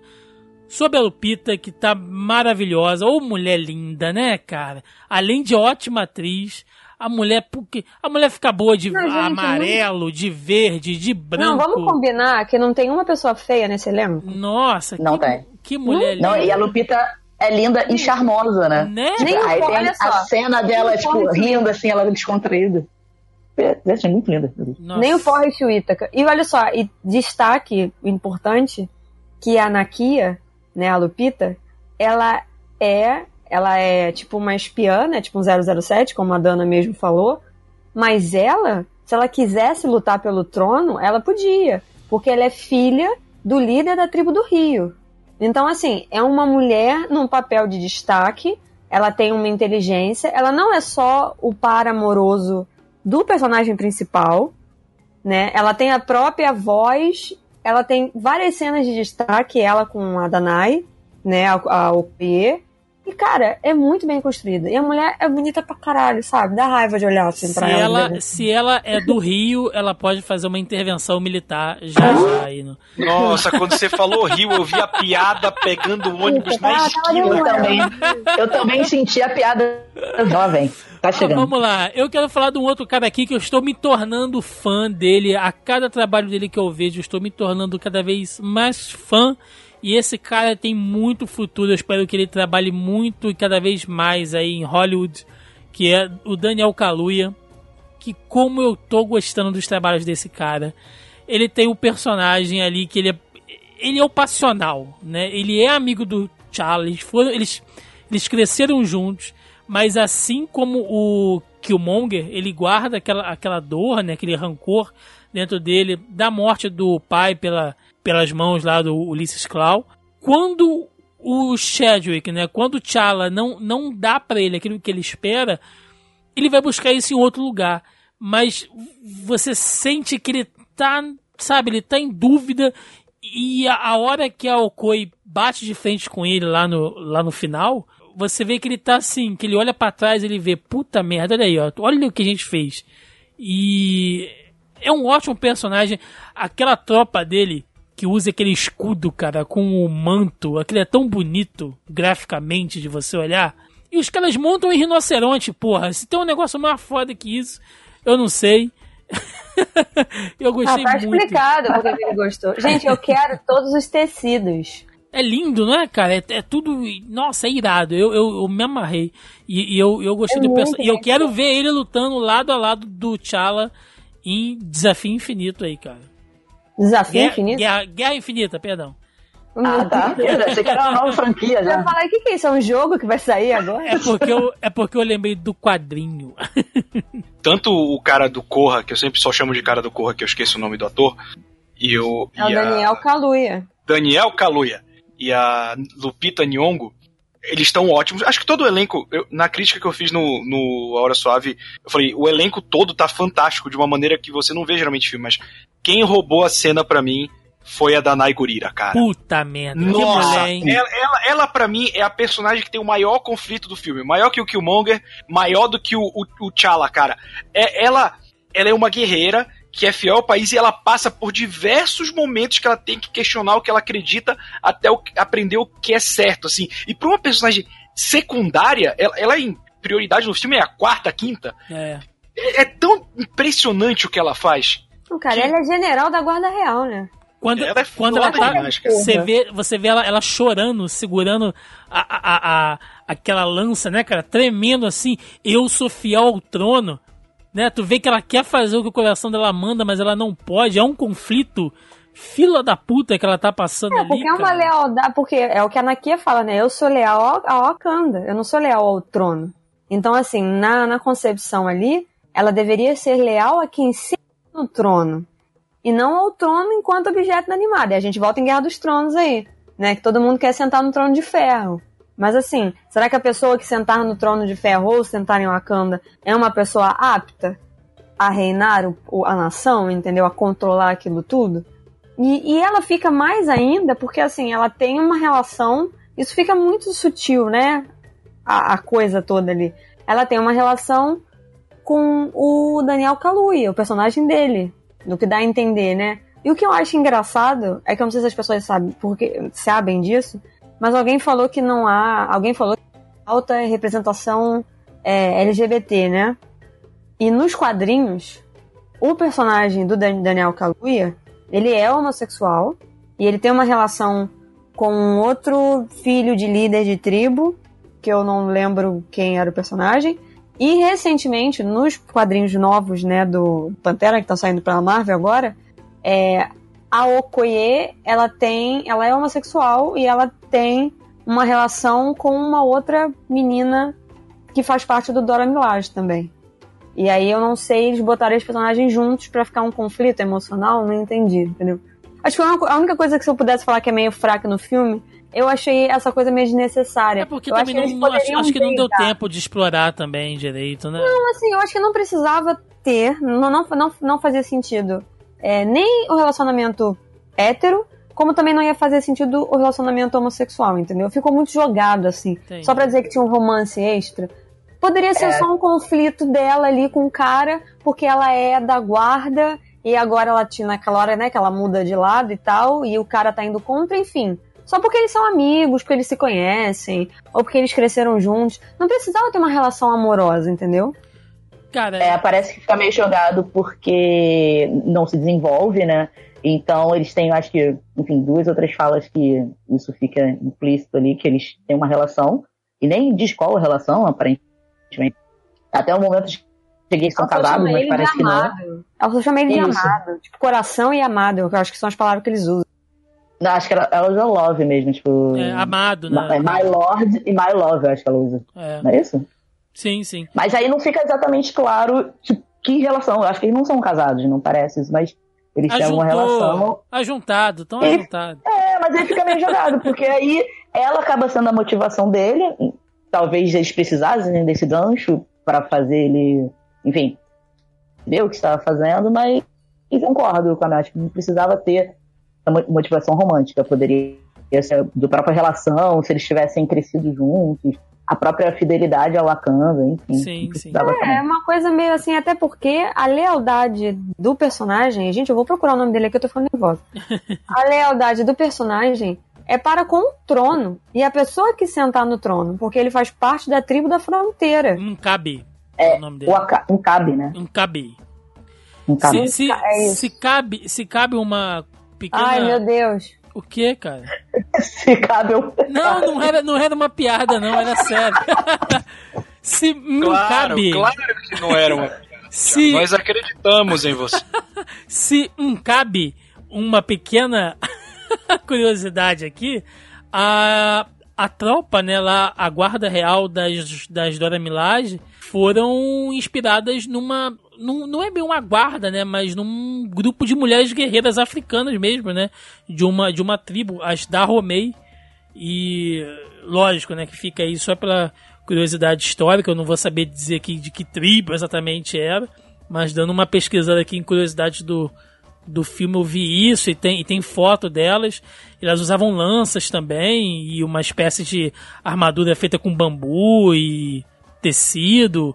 E você vê Não, que e a, realmente teve uma a caracterização, a caracterização é muito boa. E a Danai Gurira contando quando ela, que ela descobriu que ela ia ter que raspar a cabeça. Gente, é um negócio assim engraçado. E ela faz a piada com a peruca depois também, né, cara? É, bom. e aí ela fala realmente que é tipo, que aquilo ali pra ela, como mulher, e principalmente como mulher negra, que ela fala, né, que ela, toda mulher negra enfrenta problemas com o cabelo, né, e tem um apego assim que algumas pessoas não entendem. E aí ela falou que quando falaram pra ela que ela tinha que raspar a cabeça, ela virou e falou assim, ok, né, eu vou fazer todo um trabalho mental pra isso, né, porque eu nunca tive a cabeça raspada, aquela coisa toda. E aí virou e falou assim, não, é amanhã. E ela, oi? Ela é, amanhã. Você vai ter que ir amanhã pra raspar a cabeça. Aí ela falou que ela ficou muito chocada. Ela falou que toda vez que ela tava no banheiro, ela escovava o dente, lavava a mão, ela se olhava no espelho, ela falava, caralho, sabe? Ela se assustava com o que ela tava vendo. Mas aquilo ali, de uma maneira, foi bom para ela, que ela se despiu do fato de achar que ela só era bonita se ela tivesse com o cabelo. E que ela podia, ela podia continuar sendo feminina mesmo careca. E ela falou, ela virou e falou assim: Eu vou confessar que eu também fiquei um pouquinho melhor quando eu vi as outras meninas saindo com a cabeça raspada. E que não era só eu que tava passando por aquilo. Exatamente, muito bom. E vamos falar um pouquinho sobre o outro vilão, cara, que é o Ulysses Claw ou o Garra Sônica, né? Que eu, você vê que o Andy Serkis está soltinho, né? Depois de ser gnomo, de ser macaco, de ser um monte de coisa, ele poder aparecer ele mesmo com a cara dele, tu vê que o cara tá se divertindo demais ali, tá fazendo um vilãozinho nojento que a gente ama odiar. Aquele tipo de cara que você fala assim, tem que dar um soco na cara desse filho da puta aí. Gostei dele, cara. Gostei ali de fazer um vilãozinho secundário. Para aquele papel de ter que fazer né, o vilão nojento, nossa, ele tá de parabéns. Gostei, me divertiu bastante. Gostei muito. Não, e ele dá. Não é só que ele é nojento, ele tem um aspecto nojento. É sujo, Parece, né? que, ele, é, parece que ele não toma banho um mês. Aquela hora que Não, ele, ele tá. tem uma risada que ótima, né? Puta, aquela, aquela hora que ele, que ele tá pô. cantando na sala de interrogatório, Baby Don't Hurt Me. Eu Dei uma gargalhada no cinema. É muito bom aquilo, cara. Ele tá muito da hora ali. Não, e a interação, e é engraçado a gente falar isso, né? A interação dos personagens brancos, que só tem dois o filme inteiro, é que eles acabam vestindo uma carapuça que quem vestiu sempre foi o negro. E é muito bem feito isso, sabe? Essa colocação, assim. Ele ali com o Martin Freeman. Gente, eu adoro o Martin Freeman, né? A cara dele já me deixa feliz, assim. Ele não precisava falar nada. Ele só precisa aparecer. A cara dele é, é incrível, assim. Adoro as expressões faciais dele. É um negócio incrível. E, e ele tá, sabe? E, cara, aquela cena tem um monte de piada, né? Esse- piadas sensacionais e tiradas assim, que é aquela coisa que a gente sempre fala, eu sempre bato nessa tecla, que é o falar do racismo sem falar do racismo, né? Que é a coisa inteligente, que é o lance do Killmonger no museu, que ele vira pra ela e fala assim: "Tu sabe que isso daqui é tudo roubado, né?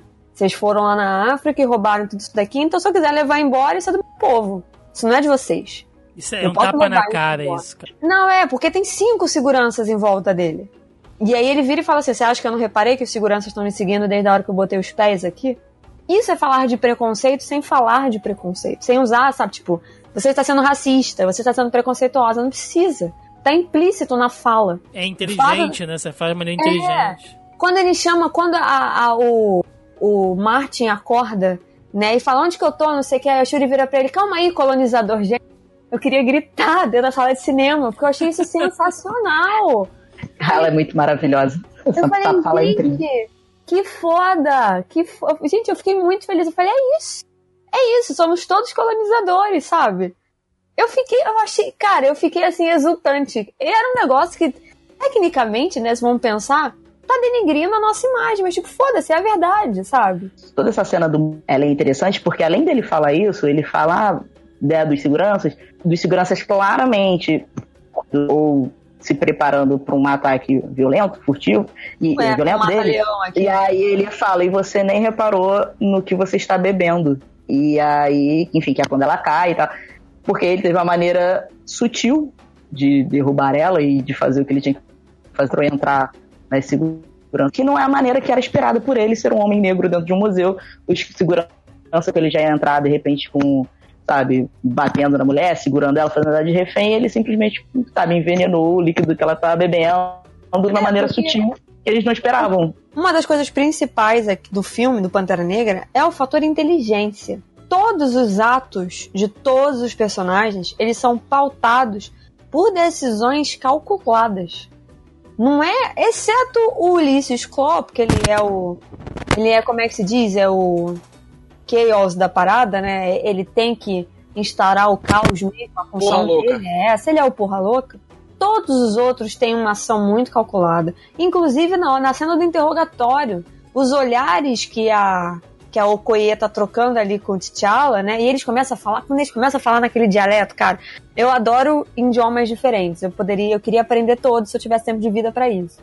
Gente, quando eles começam a falar, aí, tipo, o que, que você tá falando? Você tá falando. Gente, é incrível. E aí eles estão tentando arrumar uma maneira, sem mudar a expressão facial, de que aquilo que tá acontecendo dentro da sala de interrogatório vai afetar a vida deles. Mas eles não podem deixar isso transparecer.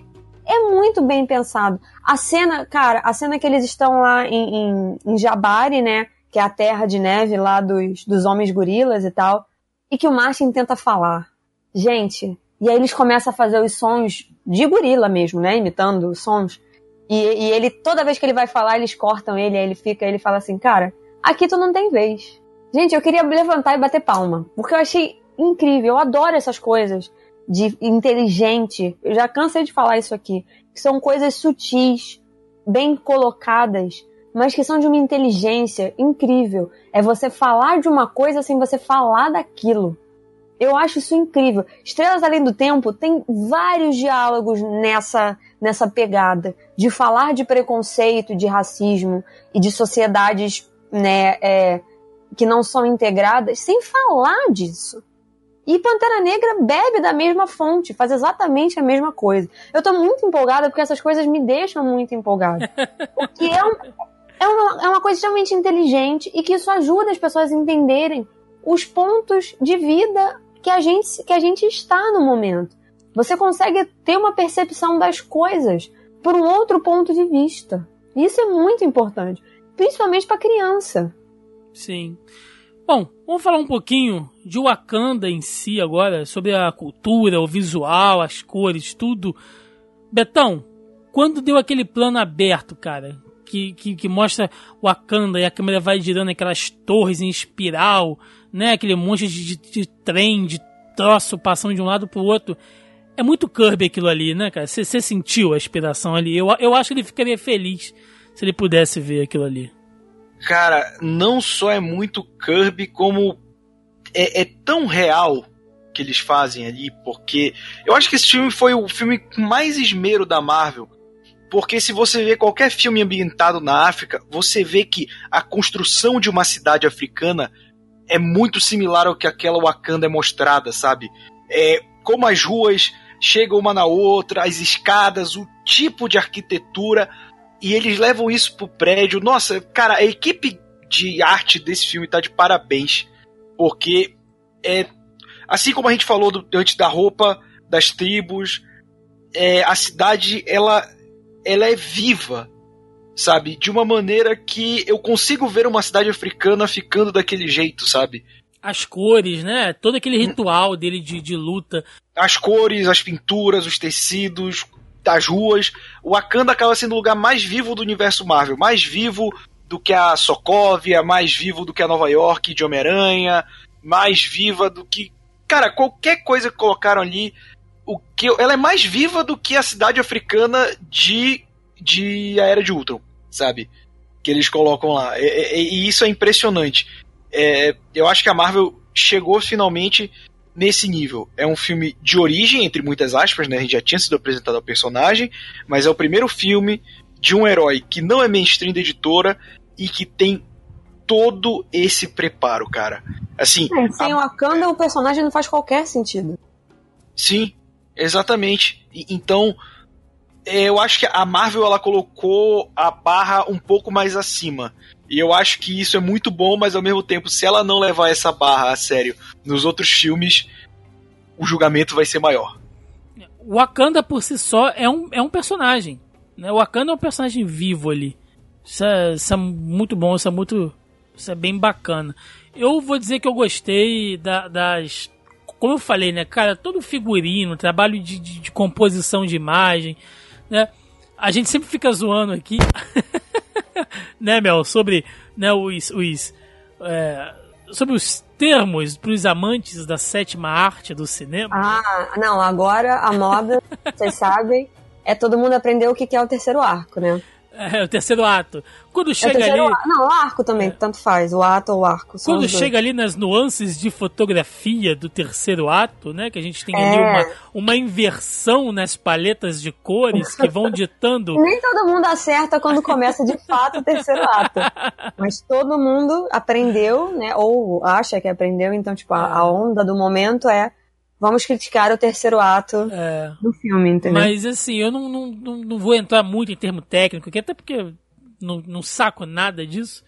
Mas é isso, cara. É você ver que aquela tecnologia ali, quando a Shuri começa a, a- a mostrar coisas tipo hipertecnológicas e falar, eu vou chamar isso aqui de tênis, é, é- é você ver que, cara, é a tecnologia inteligente, sabe? É o negócio que foi feito para funcionar e que o e, e tudo tem uma, uma explicação que o vibrânio não é só um pedaço de metal tudo que ele tocou em Wakanda, ele modificou, ele modificou os animais, ele modificou a, a, a flora, né? Aquela, aquela planta, né? Aquela erva coração, ela só existe porque foi uma planta tocada pela radiação lá do meteorito e por isso que ela ficou assim.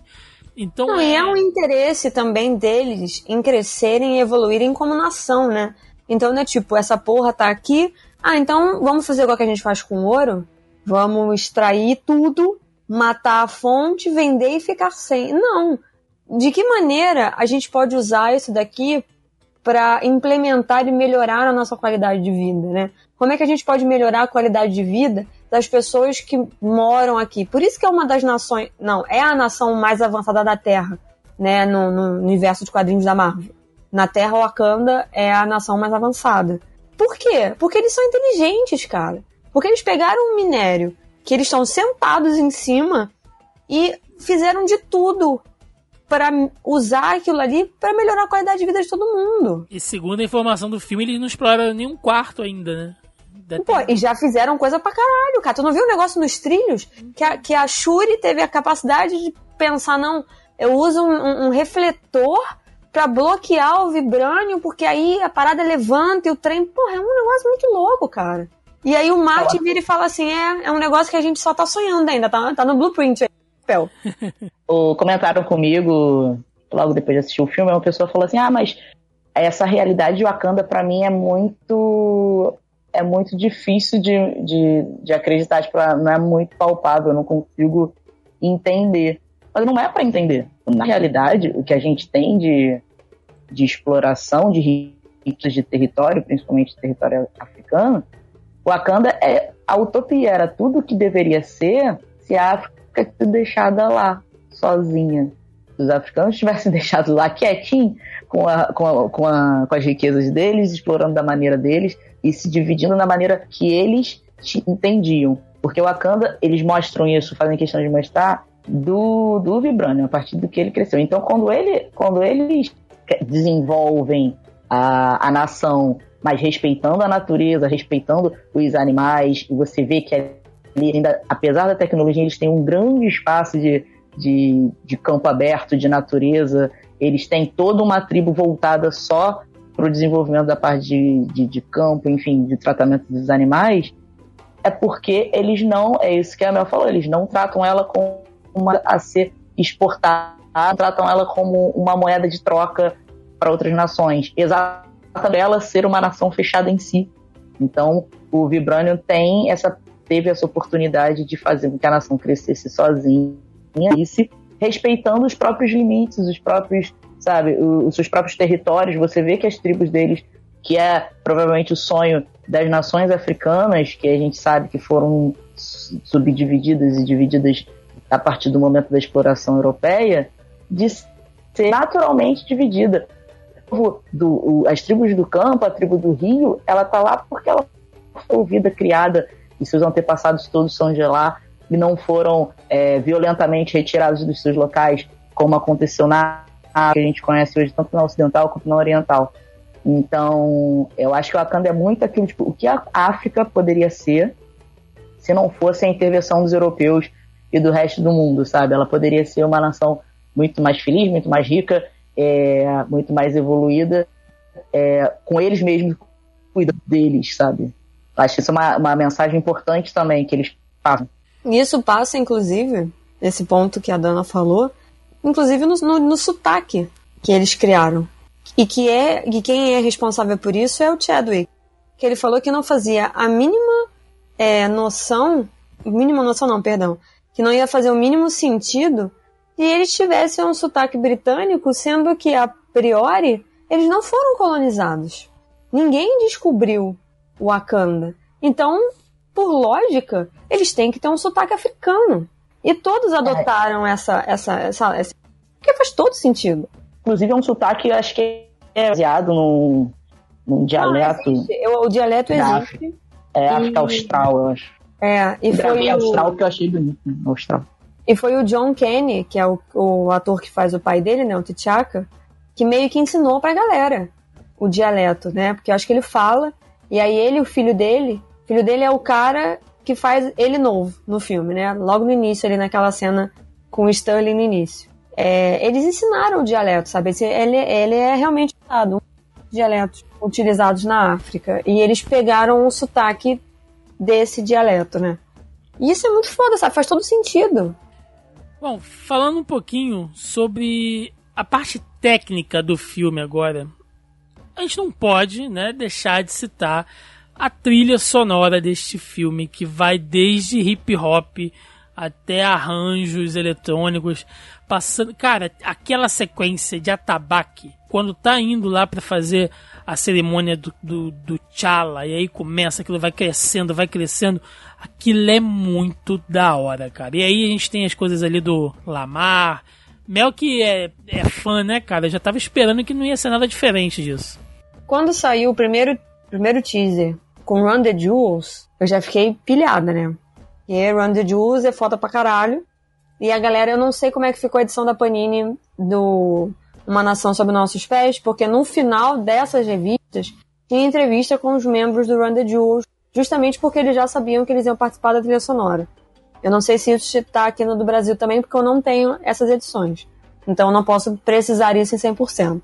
Mas quando eu vi que seria aquela pegada, e eu sou muito fã de rap e hip hop, eu falei, gente, essa trilha sonora vai ser do caralho, no mínimo.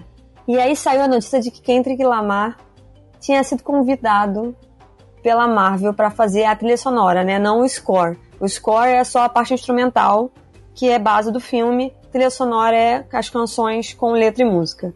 Eu falei, gente, isso vai ser foda. E cara, é um negócio assim absurdo. Tá no Spotify, tá, gente? Não tô falando nada muito escandaloso, difícil de achar, não. No Spotify você encontra os dois na íntegra. E é muito foda. E casa muito bem. E quando muda de um personagem pro outro, e as cenas de luta, e eles misturaram ritmos africanos com hip hop e rap. É muito bem feito. Não é à toa que esse maluco é um gênio e ele ganha vários prêmios do Grammy, porque o cara é muito foda. Ele não é muito conhecido no Brasil, só as pessoas que realmente curtem o gênero conhecem, sabem quem é Kendrick Lamar. Mas eu acho que, cara, agora com a trilha sonora, ele vai estourar mais ainda. E tá vendendo horrores também. Porque é um negócio absurdo. Você ouve. Ele fez uma música especialmente para a trilha sonora. E a letra tem umas passagens assim muito legais que fala tipo que eu não preciso agradar você, ou tipo, o filme não é para você, o filme é para mim, sabe? São coisas que, né, é, um, é uma parada, deixa eu ver se eu acho aqui um minuto. Hum, aqui, ele fala: dane-se você e suas expectativas, nem mesmo quero seus parabéns. Eu reconheço a sua confiança e calculo promessas em todas as suas.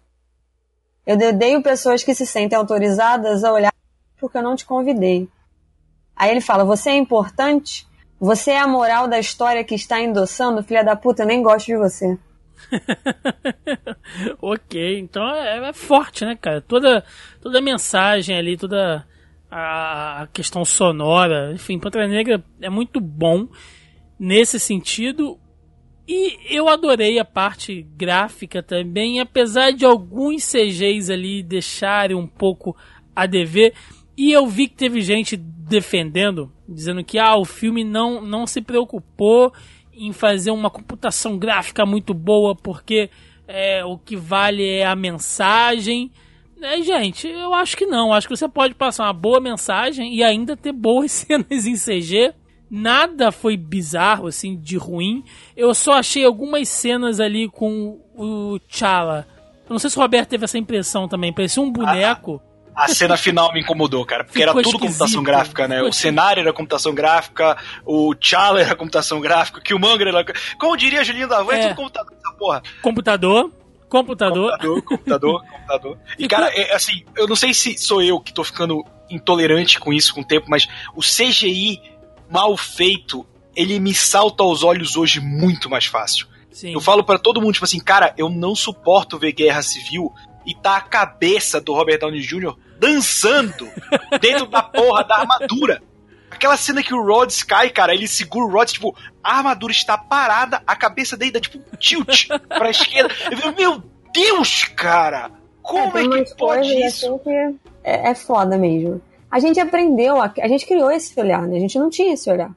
Porque assim, eu consigo assistir Jumanji com os animatronics de boa. Eu acho que mesmo passando de 20 anos o filme, dá para assistir. Não é tão ruim assim. Idem pra Jurassic Park. Mas a gente ficou tão. Às vezes eu acho que a gente tá tão chita com computação gráfica que a gente cai de pau em cima da computação gráfica e esquece do resto do filme, né? Como se aquilo ali tivesse estragado o filme, conseguisse não, estragar é, o filme não, inteiro. Não, não, não, tô falando, eu tô falando que isso é uma das desculpas pra Mulher Maravilha, por exemplo. Ah, sim. Né? né? Tô puxando assim um exemplo de uma coisa que a gente já falou no podcast. Mas que para muita gente usa esse, esse recurso de que, tipo, porra, o boneco lá do Ares não sei o que tava horrível. CG e tal, e o bigode do tal, ah, ficou horrível. Quer dizer, a luta inteira, todo aquele arco aquela cena, né, aquela sequência ali de luta e o Steve indo embora para morrer, enfim, aquilo tudo ali vai pro saco para algumas pessoas porque elas não gostaram da maneira que o vilão ficou digitalmente construído, sabe? Então assim, é meio louco. Guerra Civil tá bizarro a cabeça? Tá, eu concordo. Mas cara, sabe, é um negócio que leva nem um minuto, entendeu? E aí ninguém se prende a isso. Sendo que não é, não tem um peso assim. Poderia ter ficado melhor, com certeza. Concordo. Poderia, com o dinheiro que eles têm para fazer a porra do filme, deveria ter ficado bem melhor. Mas, cara, não é. Não tem um peso tão grande assim. Pelo menos na hora. Quando você vai pesar todos os prós do filme, se esse foi o único contra, isso e o romance jogado da Okoye com o Encabe lá, Embaque, sei lá, acho que é o nome do cara, do Daniel Kaluuya, é muito pequeno, tipo, né, se, botar, se for botar numa balança para calcular, assim, o quanto isso interfere no filme como um todo. A galera faz uma estereotipização, né, do CGI ali. e tem, Ó, mas, assim, confesso...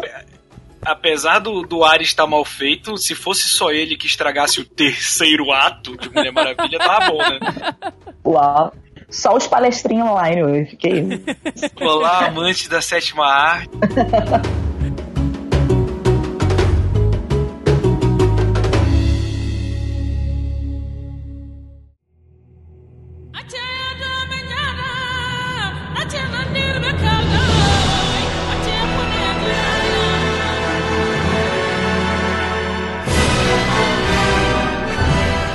fazer aqui o nosso último bloco. Antes do encerramento, a gente falou bastante aqui sobre, sobre os conceitos, as inspirações, sobre os personagens, o elenco, sobre questões de produção. E por fim, eu queria falar um pouquinho sobre a mensagem que Pantera Negra deixa, tanto como ele se enquadra ali dentro do MCU, qual é o marco que ele faz aqui? Eu sei que a gente falou um pouquinho sobre isso logo no, no início, mas depois de avaliar isso tudo, né, pensando para frente, o que que ele, o que que ele toca, né, o, o que, o que que ele vai deixar de herança aqui? É, a gente não, não citou isso, a gente falou bastante aqui sobre representatividade, né, sobre direitos e tal. Eu queria que a, que a Dana começasse a, a falar, porque de nós todos aqui, acho que a Dana é que pode falar melhor sobre essa questão de, de, de, representatividade e como é que o filme toca ela, porque eu imagino que a, a mensagem que ele deixa, não só como obra, né, mas como que ele pode abrir daqui para frente para ela, com certeza tem, tem um impacto muito, muito maior. Ela tem, ela pode falar muito melhor disso do que a gente, eu, Mel e, e, e o Roberto aqui. Então, Dana, você como uma pessoa diretamente focada no público, assim, qual é a mensagem que Pantera Negra deixa, cara? É, eu acho que. Bem, depois até a gente vai falar sobre, acho que, focar mais na questão do filme no, no MCU, né? No uhum. universo Marvel. Que eu acho que ele também tem pontos importantes, porque ele é o último antes do, da Guerra Infinita, ele já encaminha algumas coisas importantes. Mas Pantera Negra, ele sim, ele trabalha a representatividade, estava falando com a minha amiga hoje, trata muito de algumas coisas que não precisa até ver. Por exemplo, eu, com 32 anos, nunca, eu, não, eu não achava que precisasse de uma personagem como a Shuri até ver ela em ação, até vê-la no filme, sabe? Então, eu olho Pantera Negra e você vê os, a quantidade de, diversas de personagens que antes eu passei a vida inteira e todas as outras pessoas negras do Ocidente passaram a vida inteira catando ali um filme aqui, um personagem ali, numa, alguém que me represente, seja parecido comigo e que, sabe, quando você chega negra e você tem todos esses personagens de nuances diferentes e você tem uma canda inteira com pessoas que são fisicamente diferentes. As tribos você pode olhar as pessoas, sabe, tem formatos de rosto, de corpo, tons de pele totalmente diferentes e que são amigas, né? Ela também tem muito isso, essa entre o povo, eles são muito é, com essa visão. Olha, você pode ser você pode ser a menina que das tecnologias, mas você é uma, sabe, que é dedicada, acho que ela tem uma visão mais militar, digamos assim, que ela é mais focada, ou, sabe, a Nakia, que é uma, uma espiã, você tem várias referências de mulheres negras dentro de um só que podem inspirar meninas, uma coisa que eu nunca tive na minha vida. Eu demorei 30 anos a olhar e falar, nossa, sabe, eu não preciso ser a Tempestade. Tempestade é muito legal? É muito legal. É X-Men. Mas agora você tem opção, né? Você tem opção pra escolher. Eu tenho a opção de. Hoje eu vi um vídeo incrível de quatro meninas vestidas de Dormilage. Não sei se vocês viram. E fazendo uma dança, a coreografia delas, tipo, um cosplayzinho dançando, cantando a música, tipo, é, de, de. e fazendo as coreografias. E provavelmente eram pais, amigos que estavam ali filmando na, na, no cinema. E era tão bonitinho, sabe? Quatro menininhas negras é, podendo se, se fantasiar, botar, se vestir e se ver personagens, personagem que é forte e que não é só forte, né? Você vê as personagens são fortes, mas elas também são sensíveis, também pode, é, são carinhosas, também têm amigos, ou seja, aquela camada que a gente já viu, já viveu falando, falou aqui no, no podcast. É, em Pantera Negra não é só o Pantera Negra, sabe? Não é só o T'Challa sendo um personagem sendo o título de um filme. Traz toda uma carga, traz toda uma questão também do, do homem negro ser sensível. E todos os homens negros do filme, eles são sensíveis. Eles não são só guerreiros, eles não são só fortes, eles não são só... É, o vilão não é só raivoso. É, olha como é que o povo negro é diverso e olha como a gente nunca tinha visto antes. O filme, a gente pode aqui botar alguns defeitos, outros, alguma coisa que poderia ser melhor questões técnicas, talvez, ou algumas questões uma cena ou outra, mas no geral, a, o peso dele, o, o que ele traz para um filme da Disney, sabe? É um filme da Marvel, é da Disney, ele é tipo blockbuster, ele vai ficar semanas na, no cinema, não é um filme, sabe, que vai entrar e daqui a uma semana você não vai ver mais, ele é um filme que vai estar tá em cartaz e que vai para TV e que ele é aquela coisa que a gente falou do vídeo do post ter vários personagens negros num pôster só de super-herói. É muito significativo. Eu não sei nem como eu não sei nem como explicar, não sei nem se dá para explicar esse. Porque eu posso ficar aqui discutindo, como eu já discuti com outras pessoas sobre o filme, sobre a parte técnica, sobre a história, mas não tem como explicar para você qual é a sensação de ver N pessoas é, parecidas com você, atores talentosíssimos negros, sabe? É, você vê as pessoas que não são cotas, entre aspas, mas não são, não são por colocar, só para dizer que tem. É toda uma estrutura narrativa criada, personagens negros têm suas histórias, seus desenvolvimentos, dentro de um universo enorme, que também é cheio de personagens legais, como né, do, do universo da Marvel. Então é, já são personagens muito legais dentro de um universo que também é muito legal. Então isso só inspira de você falar para você, para o seu filho, para o seu neto, para as pessoas negras da sua família, falar assim: olha, a gente faz parte desse universo também. Um conhecido meu falou ontem que ele foi levar a família dele e a mãe dele, quando saiu do cinema, ela vista falou: ah, esse menino é muito bonito, parece muito com você, meu filho. E aí ele falou assim, né? Ele negro, os pais negros, ele falou assim: só um elogio de mãe coruja, mas bateu diferente. Foda. Sabe, a primeira vez que minha mãe olha para um pôster e fala: Nossa, esse menino bonito parece tanto com meu filho. É uma mãe coruja? É uma mãe coruja, mas é uma mãe coruja negra, diferente. Ela Foda. com certeza pensou, tipo, sabe, eu nunca vi isso. Só para as crianças, não é só porque somos nerds, mas sabe, são mães olhando para os seus filhos e falando: Meu filho pode ser isso também. Porque a gente, como nós somos pessoas negras no Brasil e muitas vezes a gente é sabe, sabe como é que é na periferia, você acaba não tendo como se você se envolve com arte, acaba tendo que sair para trabalhar, não pode se desenvolver muito nos estudos, demora muito para você conseguir uma faculdade. E as pessoas viram para você e falam assim: pô, vai trabalhar, vai arranjar um dinheiro. Pô, estudo não te leva a nada. Dinheiro, vai trabalhar com qualquer coisa aí. E aí, às vezes, até os próprios pais, pensando no, no futuro, pensam assim: pô, não, não vão, essa coisa de, de arte é coisa de branco, é coisa de classe média, vai arranjando dinheiro sim.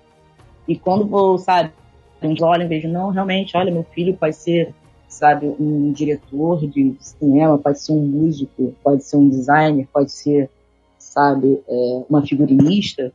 É você olhar e olhar as possibilidades. A, a criança não vai sair do, do filme e ela daqui a 20 anos, Pantera Negra, ele é um personagem. Ela vai ser as possibilidades que Pantera Negra criou para essas pessoas talvez no filme. E isso eu acho muito importante e acho que isso deve ser levado para construir dentro e fora do nível, sabe? Se a DC conseguir fazer uma linha de desenvolver também esses personagens negros e que novos personagens negros surjam que não precisem ser baseados em quadrinhos, sabe? Personagens originais. Eu acho que Pantera Negra vai ser um marco, assim. Acho que daqui a 20 anos a gente vai olhar para trás e pensar, pô, foi ali que pessoa ali fez a, ali a gente, espero eu, né? A gente olha e fala, pô, ali, a partir dali tudo ficou diferente, sabe? O cinema ficou mais rico, as narrativas ficaram mais ricas, e acho que fica bom para todo mundo, do povo negro, mas não o branco, sabe, asiáticos, todo mundo, a arte ser múltipla é boa para todo mundo. E é isso, gente, falei muito. Nada. Não, eu acho que as pessoas, no final, eu acho que assim, não, obviamente ela, a Dana fala com propriedade, mas eu como colonizadora, pessoa branca, eu Vai, fico sua muito branquela, feliz. fala. Eu sou branquela mesmo, a culpa não é minha. Mas eu fico muito feliz de ver as, o retrato de coisas que a gente vê no dia a dia. Então, assim, a gente vê isso no dia a dia. A gente não convive com as mesmas pessoas.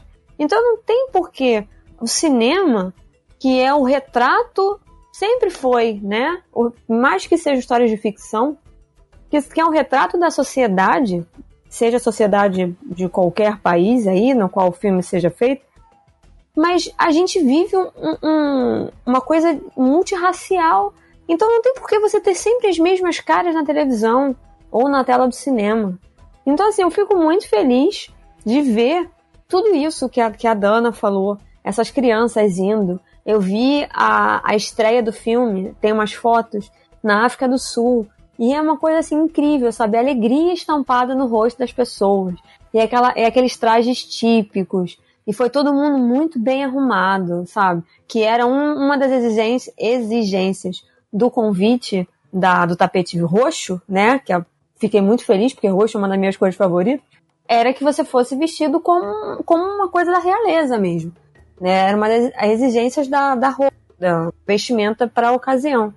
E, cara, é muito legal ver isso. E assim, e nem a esse ponto eu não consigo entender como ainda existem pessoas que acham que isso é ruim, que acham que é filme de nicho, que isso é modinha, que isso vai passar. Olha, meu caro amigo e amiga, você aí, racista, incubado, que não quer sair de dentro do armário, eu acho que tá na hora de você começar a rever seus conceitos, sabe? Estudar um pouco, né? Dar uma lida, assim, ouvir as outras pessoas, porque o mundo tá mudando, graças a Deus, entendeu? E, cara, é só o início. Daqui pra frente é só o início.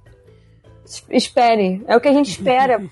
é o que a gente realmente espera. Porque eu acho que desde o início do ano. Não, desde outubro do ano passado, quando começou a polêmica em Hollywood e depois o movimento do Time's Up, as coisas estão mudando de pouquinho em pouquinho, né? Não, não é aquela onda tsunami, porque não tem que ser, porque isso nunca é bom, essas mudanças muito drásticas assim, mas de pouquinho em pouquinho as coisas estão mudando e Pantera, com seu, seus quase 400 milhões de bilheteria, em cinco dias, provou que é uma narrativa a qual o povo compra e compra em massa e quer assistir muito. E eu já falei, o Thiago já sabia, eu tô mega empolgada, eu vou continuar mega empolgada. Eu quero, quero mais, eu quero mais. Quero muito mais. Roberto, e você, cara? O Joaquim não tá aqui hoje para fazer o, o, o papel do branco hétero opressor, então vai lá você. Sacanagem. A única pessoa que eu oprimo sou eu mesmo, cara. eu, tenho, eu tenho me oprimido nessas roupas apertadas. É, ser gordo é foda, cara. Mas o Pantera Negra é um marco pro cinema, cara. Assim, e não é exagero. É, é um blockbuster predominantemente negro, sem a estereotipização né, que, que geralmente rola, com uma trilha sonora predominantemente negra, na, na retração dela com hip hop, um eletrônico, com os ritmos africanos inseridos ali, com as cidades feitas, com vestuário, com uma realeza. Cara, eu acho que pra esse filme ficar melhor só faltava uma referência a um príncipe em Nova York. Falar, não, a gente entrou em contato com o rei de Zamunda. Puta, eu ia pular no cinema. Assim, Isso, nossa, acho que ia, oh. nossa, acho que ia chorar do horror. aí, aí ia ser foda demais, cara. Ou colocar o Ed Murphy ali. Eu, eu, eu nossa, ia achar Imagina uma cena pós-crédito com Ed Murphy. Eu nem sei, acho que é ataque cardíaco. com aquele casacão de, de pele, né? Não, a gente não, fazer... Junta, junta duas, duas participações especiais numa só. O Ed Murphy de Rei de Zamunda e o Stan Lee de mordomo dele. Olha, irado, irado. Maravilhoso. É, e o que esse filme deixa pro MCU, eu acho que ele fez o que. Aí eu tenho que pegar, não tem jeito, né? Ele fez o que Thor não conseguiu, que é criar uma civilização ali que vai pavimentar, que vai dar margem tecnológica, cultural, né? Já que Asgard acabou, é, o Wakanda agora, cara, cumpre esse papel de ser a maior tecnologia de todas ali. E a frente de batalha, o exército contra Thanos vai ser de Wakanda, cara. As armas que eles vão usar serão armas de Wakanda. É, a gente já viu no trailer que vai ter uma batalha campal foda lá em Wakanda. Então... É a minha foto de capa do Facebook. então eu acho que o, o filme, para o, o, MCU, né? Ele faz isso, ele estabelece o Wakanda ali como a maior potência de todas. Não, é, e, o, e a cena pós-crédito, né? As duas cenas pós-crédito são muito boas. Uma é me, meio crédito, seria isso? Não sei. Tipo uma mid-scene, sei lá. E a outra é realmente uma cena pós-crédito. A primeira, ele indo nas Nações Unidas, aquilo é muito bom. E aí o cara vira para ele e fala: Mas o que, que uma nação de fazendeiros pode fazer por nós? Aí eu, a primeira coisa que passou na minha cabeça foi: um, dá na sua cara. Segundo, a gente pode te ajudar. E aquela cena das crianças sacaneando o Buck, que eu acho, né? Isso é uma teoria da Melissa, tá?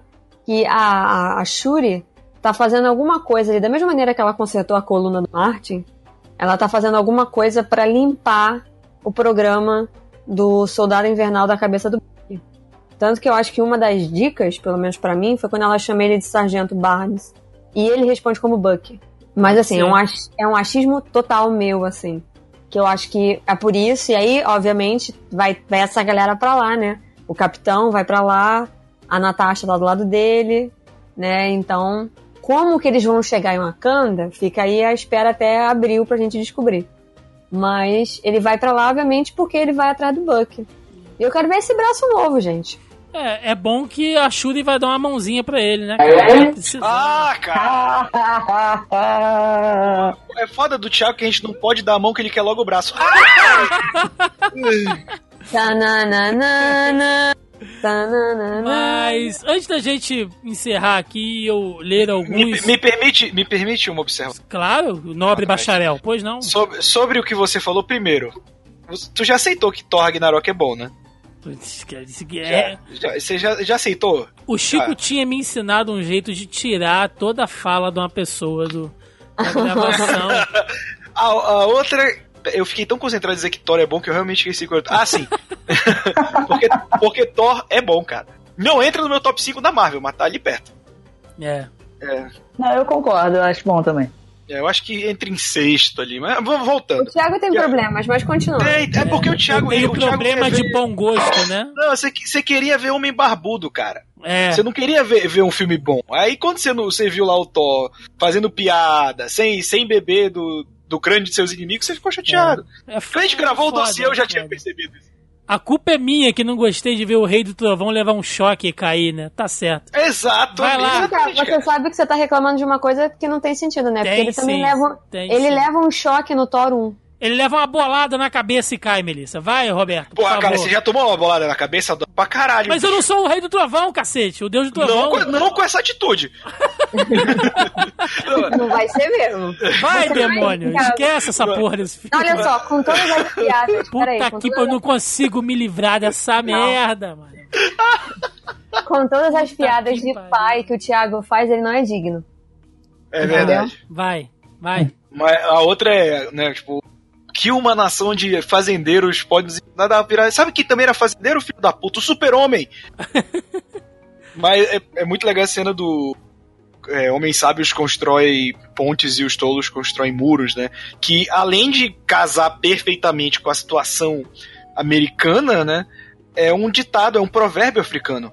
Ou então, né, o fazendeiro pode te plantar a mandioca também.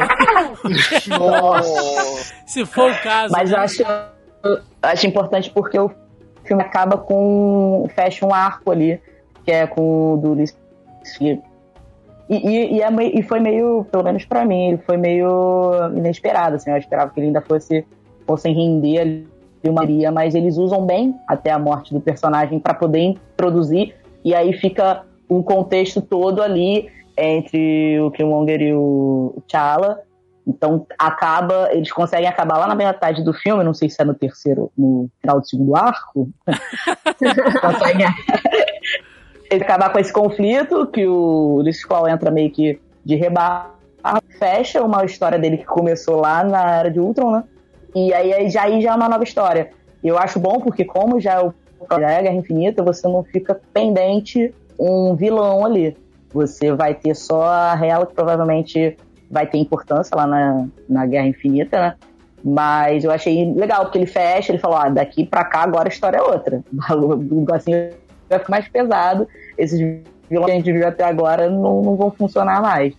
E toda a, a cena pós-crédito, a, a cena pós-crédito de fato, que é a do, do, do Buck, acho legal porque até então a gente tinha informação só que ele tinha que deixar, meio que pra deixar o Buck em segurança. Então, mas como a Story já é meio.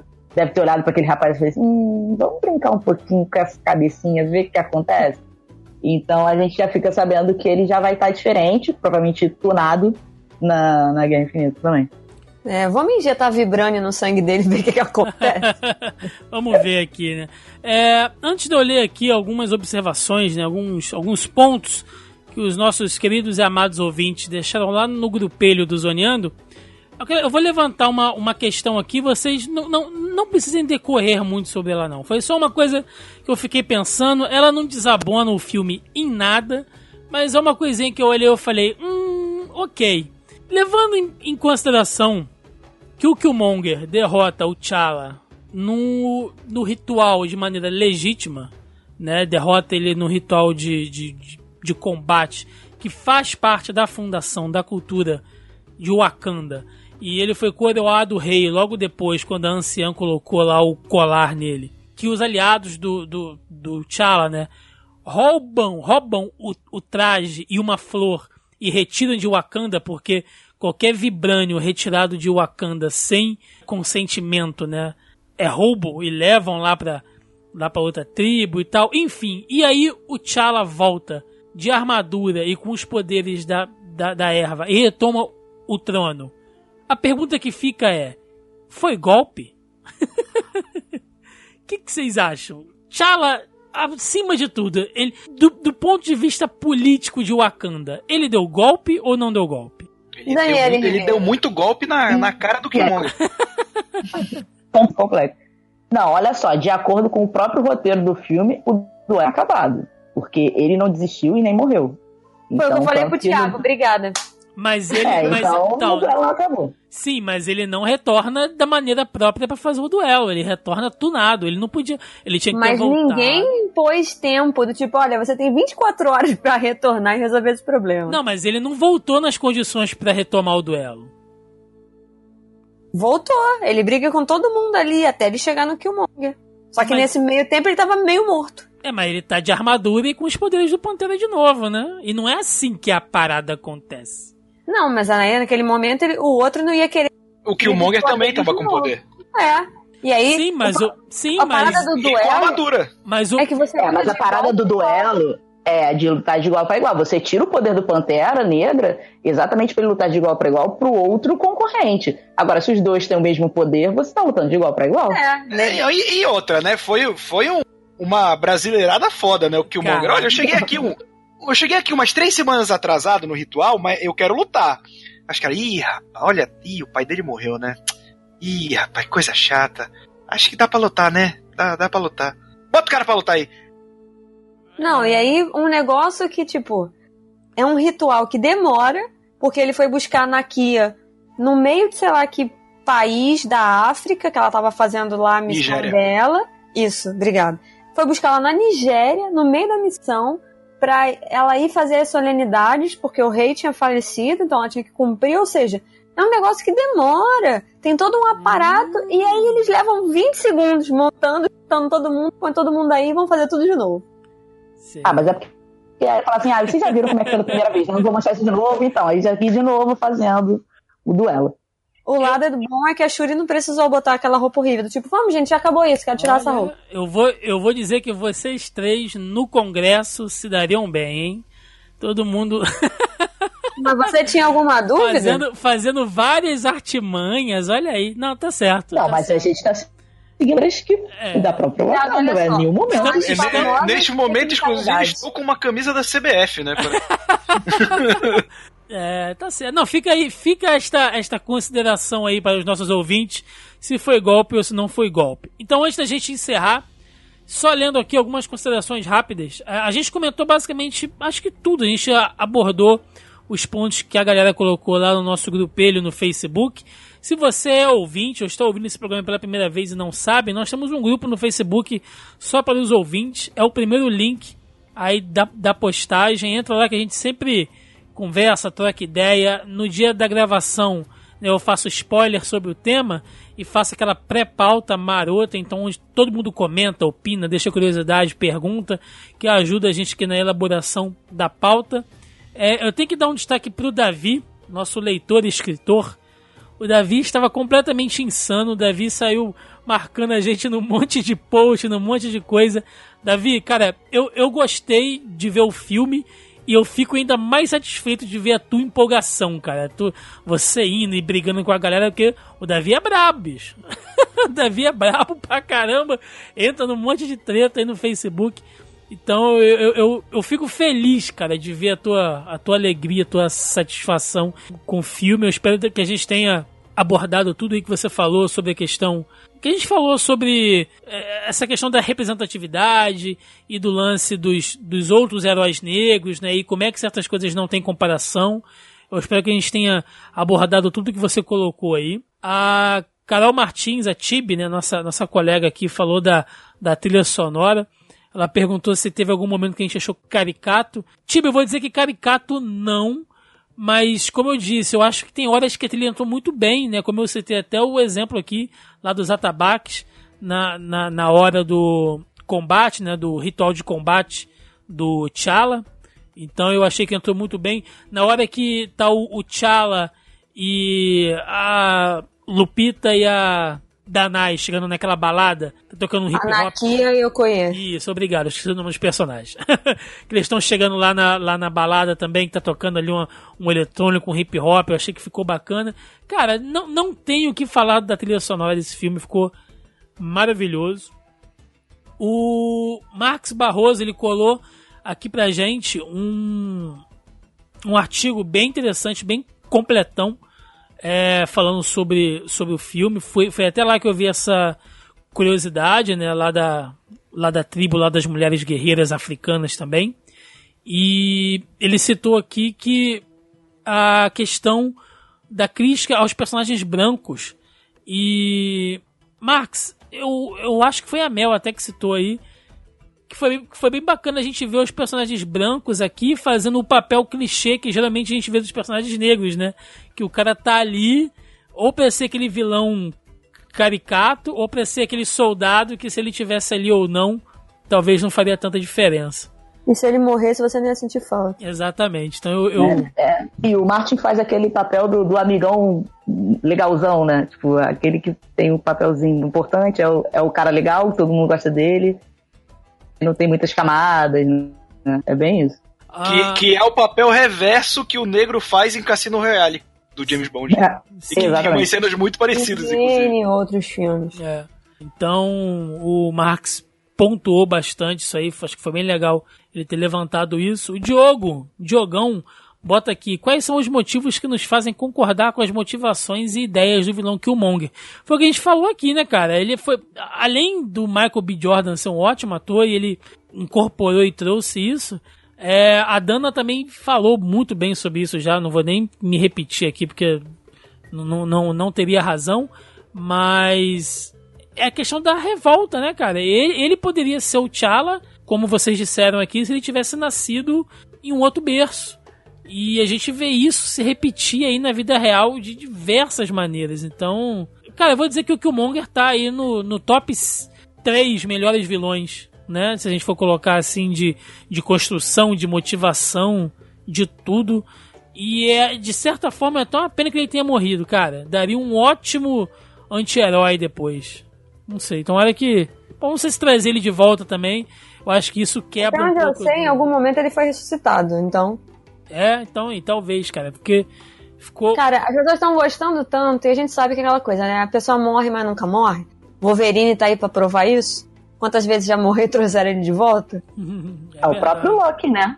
Morreu, mas passa bem. filme, o, o, um filme tá aí, tipo, em quase 50% do filme da Marvel. O, Loki morreu umas três vezes já, né? Pois é.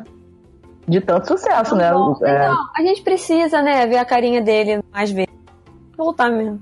Sim, sim. E a Bruna Lanzilota, a Bruninha, nossa sommelier de zumbi, também falou um monte de coisa bacana aqui, falou sobre a trilha sonora, falou sobre o Killmonger, e ela botou aqui um- um- um- uma outra observação legal, que é o que a gente falou, né? É, ela, ela diz, empatia enorme com a cena extra. Me vi no lugar daquele menino quando assistia a Mulher Maravilha, correndo pelo campo de batalha fodamente no filme dela. Que é a representatividade que importa, né? Não é que a gente já até gravou sobre isso aqui, também já falou sobre isso. Que é não é aquela representatividade para cumprir cota, né? Eu odeio falar dessa maneira, mas é porque é a forma mais assim explícita, escrachada que tem. Não é você botar aquela coisa ali e falar assim, ah, tá, tá bom, precisa de um personagem negro? Tá aqui. Mulher? Tá aqui. Né, gordo? Tá aqui. Asiático? Pronto, tá aqui. Não é isso, é você fazer aquela representatividade que você se enxerga. Como a, como a Dana falou aí, deu exemplo que agora você pode escolher, né, que uma criança negra hoje vendo um filme do Pantera Negra, ela não precisa necessariamente falar, né, ah, eu gostei desse aqui porque ele é negro, porque não sobrou nenhum. Não, não é isso, é porque ela pode escolher. Então é bem, é bem bacana isso.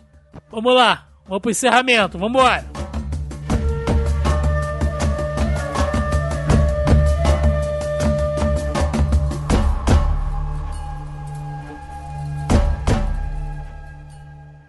Hear what I say. We are the business today.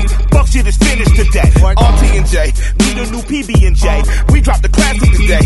We did a E chegamos aqui ao final de mais um Zoneando Podcast, onde falamos, né, decorremos aqui sobre este, esta obra, é uma obra-prima, podemos dizer assim, dos, dos blockbusters, que é o filme do Pantera Negra, o último filme aí do universo cinematográfico Marvel, trazendo o rei, o vingador, o herói, o monarca T'Challa e todo o universo que gira em torno dele aí, toda a cultura de Wakanda presente. Foi um programa bem bacana, acho que a gente conseguiu falar muita coisa aqui do filme, das mensagens.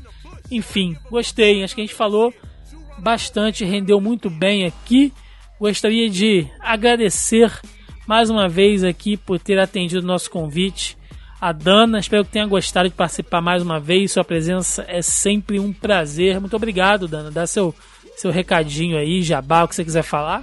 Não, obrigado a vocês, adorei mais uma vez participar aqui do podcast. Sempre bom bater um papo, principalmente sobre Pantera Negra, porque o filme estreou recentemente, então eu já tô aquela ainda no fervor do momento, de qualquer, qualquer oportunidade que eu tiver de falar de Pantera Negra, eu tô falando, falando na Rússia, já viu Pantera Negra, menina cena. Então qualquer pessoa que quer falar de Pantera Negra comigo, fique à vontade. Mas, enfim, vocês podem me seguir aí no Twitter, pode deixar meu Twitter aí pra galera me seguir. Eu falo muita besteira lá, mas enfim. E agradecer, adorei o papo. Todos vocês podem me chamar mais uma vez para qualquer outro podcast, que sabe que eu sou, né? Arroz de festa. Pode me chamar que tô vindo. Tem uns membros vacilando aí, né? A gente vai abrir vaga, tá? Pra membro fixo. Só, Vou mandar meu currículo, então. só vou dizer isso. A gente teve duas baixas hoje já. É, cuidado, hein? Começa assim. Só a Melissa Andrade tá aí toda pimpona, né, cara? Tá mais solta que peido dentro de bombacha. Nossa senhora, eu não sei, eu não faço ideia do que, que isso significa, não quero saber. Galera do Sul entendeu. Cara, eu tô muito feliz. A gente gravou N podcast daqui que eu tava muito empolgada pelo filme. E eu não queria ficar na hype, porque a gente sabe que a hype acaba estragando, né? Quando a gente vai assistir o filme, não corresponde ao que a gente esperava. Mas ainda bem que não foi isso. E eu fiz uma semana. Cara, eu fiz um especial de duas semanas do Pantera Negra. Não terminei ainda, né? Porque carnaval chegou aí e bagunçou meu inteiro. E eu saí os quatro dias de carnaval para completar também. Então, não terminei ainda. Faltam duas ou três postagens, porque eu tô aproveitando o Black History Month, né? Que é o mês da. Não é consciência negra, né? Mas vou usar esse termo porque é o termo que a gente usa aqui no Brasil. Que é o mês da consciência negra nos Estados Unidos, é o mês inteiro de fevereiro, então continua aí o especial. Eu tenho três postagens ainda para fazer, que são correlacionadas ao Pantera, mas também são coisas falando da, de cinema e televisão relacionados a personagens negros, né? Protagonistas e afins. O podcast agora tá lá no site também. Então, se vocês acessarem lá o Media Geek, vocês vão encontrar o Zoneando Podcast lá também. E é isso. E além do especial do Pantera Negra, eu comecei hoje um especial do Oscar 2018, que vai ter uma série de postagens aí de curiosidades sobre os filmes indicados nas principais categorias. Então cola lá no Facebook e no Instagram, que é onde vai aparecer as postagens. E é isso. Continua lá me seguindo, que eu conto que eu quero ainda os 3 mil likes, tô chegando lá. Faltam 150, é isso? Minha matemática não me permite? É.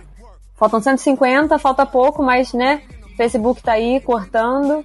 Tem várias páginas grandes saindo do- justamente por causa disso. Mas como 76% do meu público surge do Facebook, eu não posso sair da rede social ainda. E é isso. MediaGeek.com.br, curta, comente, compartilhe, divide com todos os seus amigos. E como sempre, se você for um troll, eu não tenho comida pra você. Exatamente. Senhor Roberto II, muito obrigado pela presença hoje, né? Obrigado por você ter vindo, tá? Desculpa aí se a gente te importunou pra você vir. Até parece. Faça seu jabá aí dos trocentos projetos que você participa. Ah, primeiro agradecer, né, por ter me chamado. Eu sempre me divirto muito participando do podcast aqui do Zoneando. E pra quem gostou de me ouvir falar besteira aqui, eu também falo em outro podcast, o Mansão N, que a cada 15 dias tem um podcast novo só falando do Batman. E pra quem gosta, tamo lá. Eu também apresento vídeos e edito os vídeos do canal A Hora Suave, youtube.com barra a hora suave, né? Que tem vídeo. Hoje a gente tá tentando manter uma frequência de segunda a sexta. É, nem sempre dá, né? Porque é muito vídeo. Mas assim, se você, a probabilidade de você entrar três dias e, e, só tem um vídeo upado é muito pouco hoje em dia. Então a gente tem bastante conteúdo. Confere lá. Confere também redes sociais, facebook.com barra hora suave, no Instagram, arroba hora suave. E, enfim, essas são. Tem muita coisa nerd lá, tem série, tem quadrinho, tem filme. Espero que você possa gostar do nosso canal. Isso aí, vai ter link no post aí para todos os projetos aí da, da Mel, do Roberto, Twitter da Dana. Vocês entrarem em contato, vai estar tá tudo linkado no post. Bom, recadinhos, né? Dizendo mais uma vez, agradecendo aqui todo mundo que ouviu. Mais uma vez, se você ainda não faz parte do nosso grupelho no Facebook, é o primeiro link dessa postagem. Entra lá, que é a maneira mais prática e direta da gente estar mantendo contato, a forma de vocês participarem com a gente aqui também e estarem recebendo aí as informações.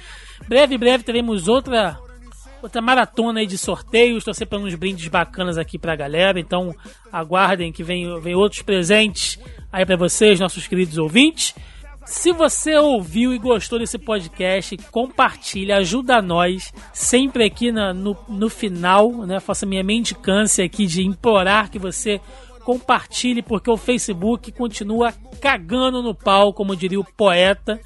Né? Hoje o Léo Vicente, que participou com a gente aqui do, do programa anterior lá do Pantera, fez um desabafo desesperado no Facebook dizendo que tá uma merda isso aqui, vou sair disso aqui e eu concordo com ele porque, cara, tá difícil. Como a Mel falou, né, tem página grande saindo. A Folha, cara, a Folha de São Paulo acabou com a página dela porque o Facebook tá A Unilever cagando. também saiu, não vai mais fazer propaganda de nada no Facebook.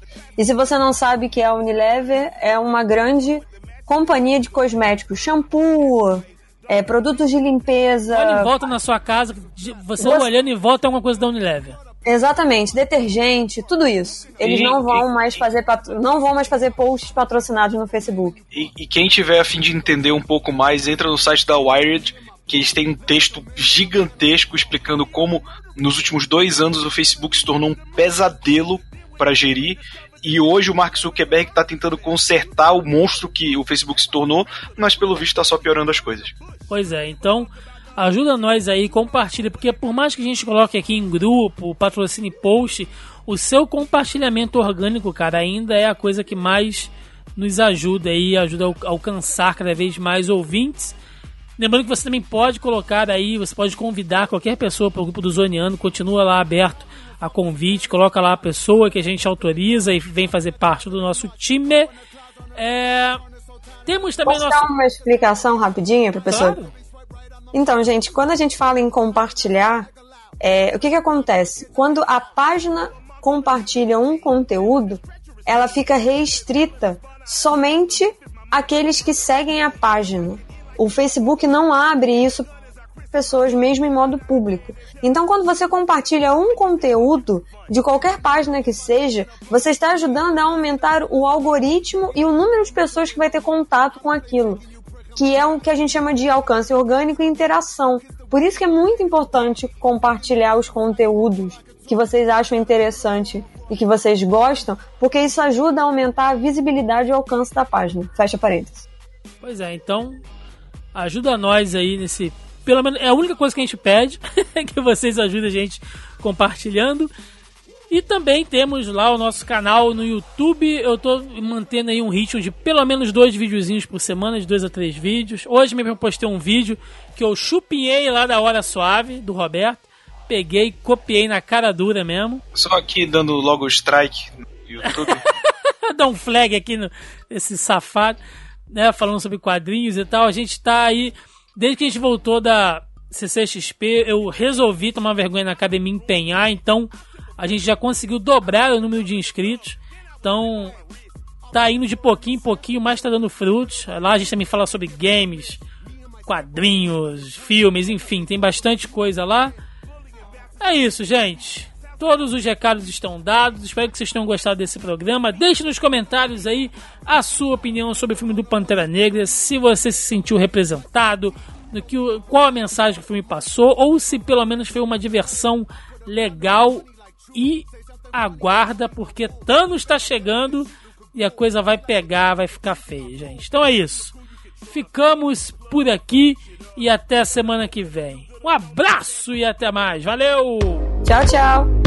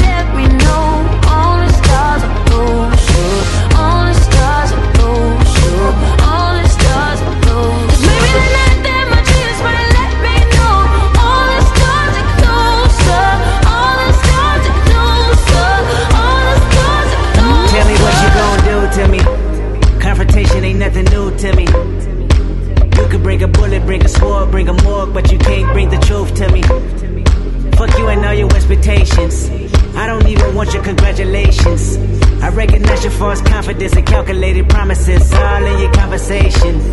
I hate people that feel entitled. Look at me crazy cause I ain't invite you. Oh, you important, you the moral to the story. You endorsing, motherfucker, I don't even like you. Corrupt a man's heart with a gift. That's how you find out who you dealing with. A smart percentage you I'm building with. I want the credit if I'm losing or I'm winning. On my mama, that's the realest shit.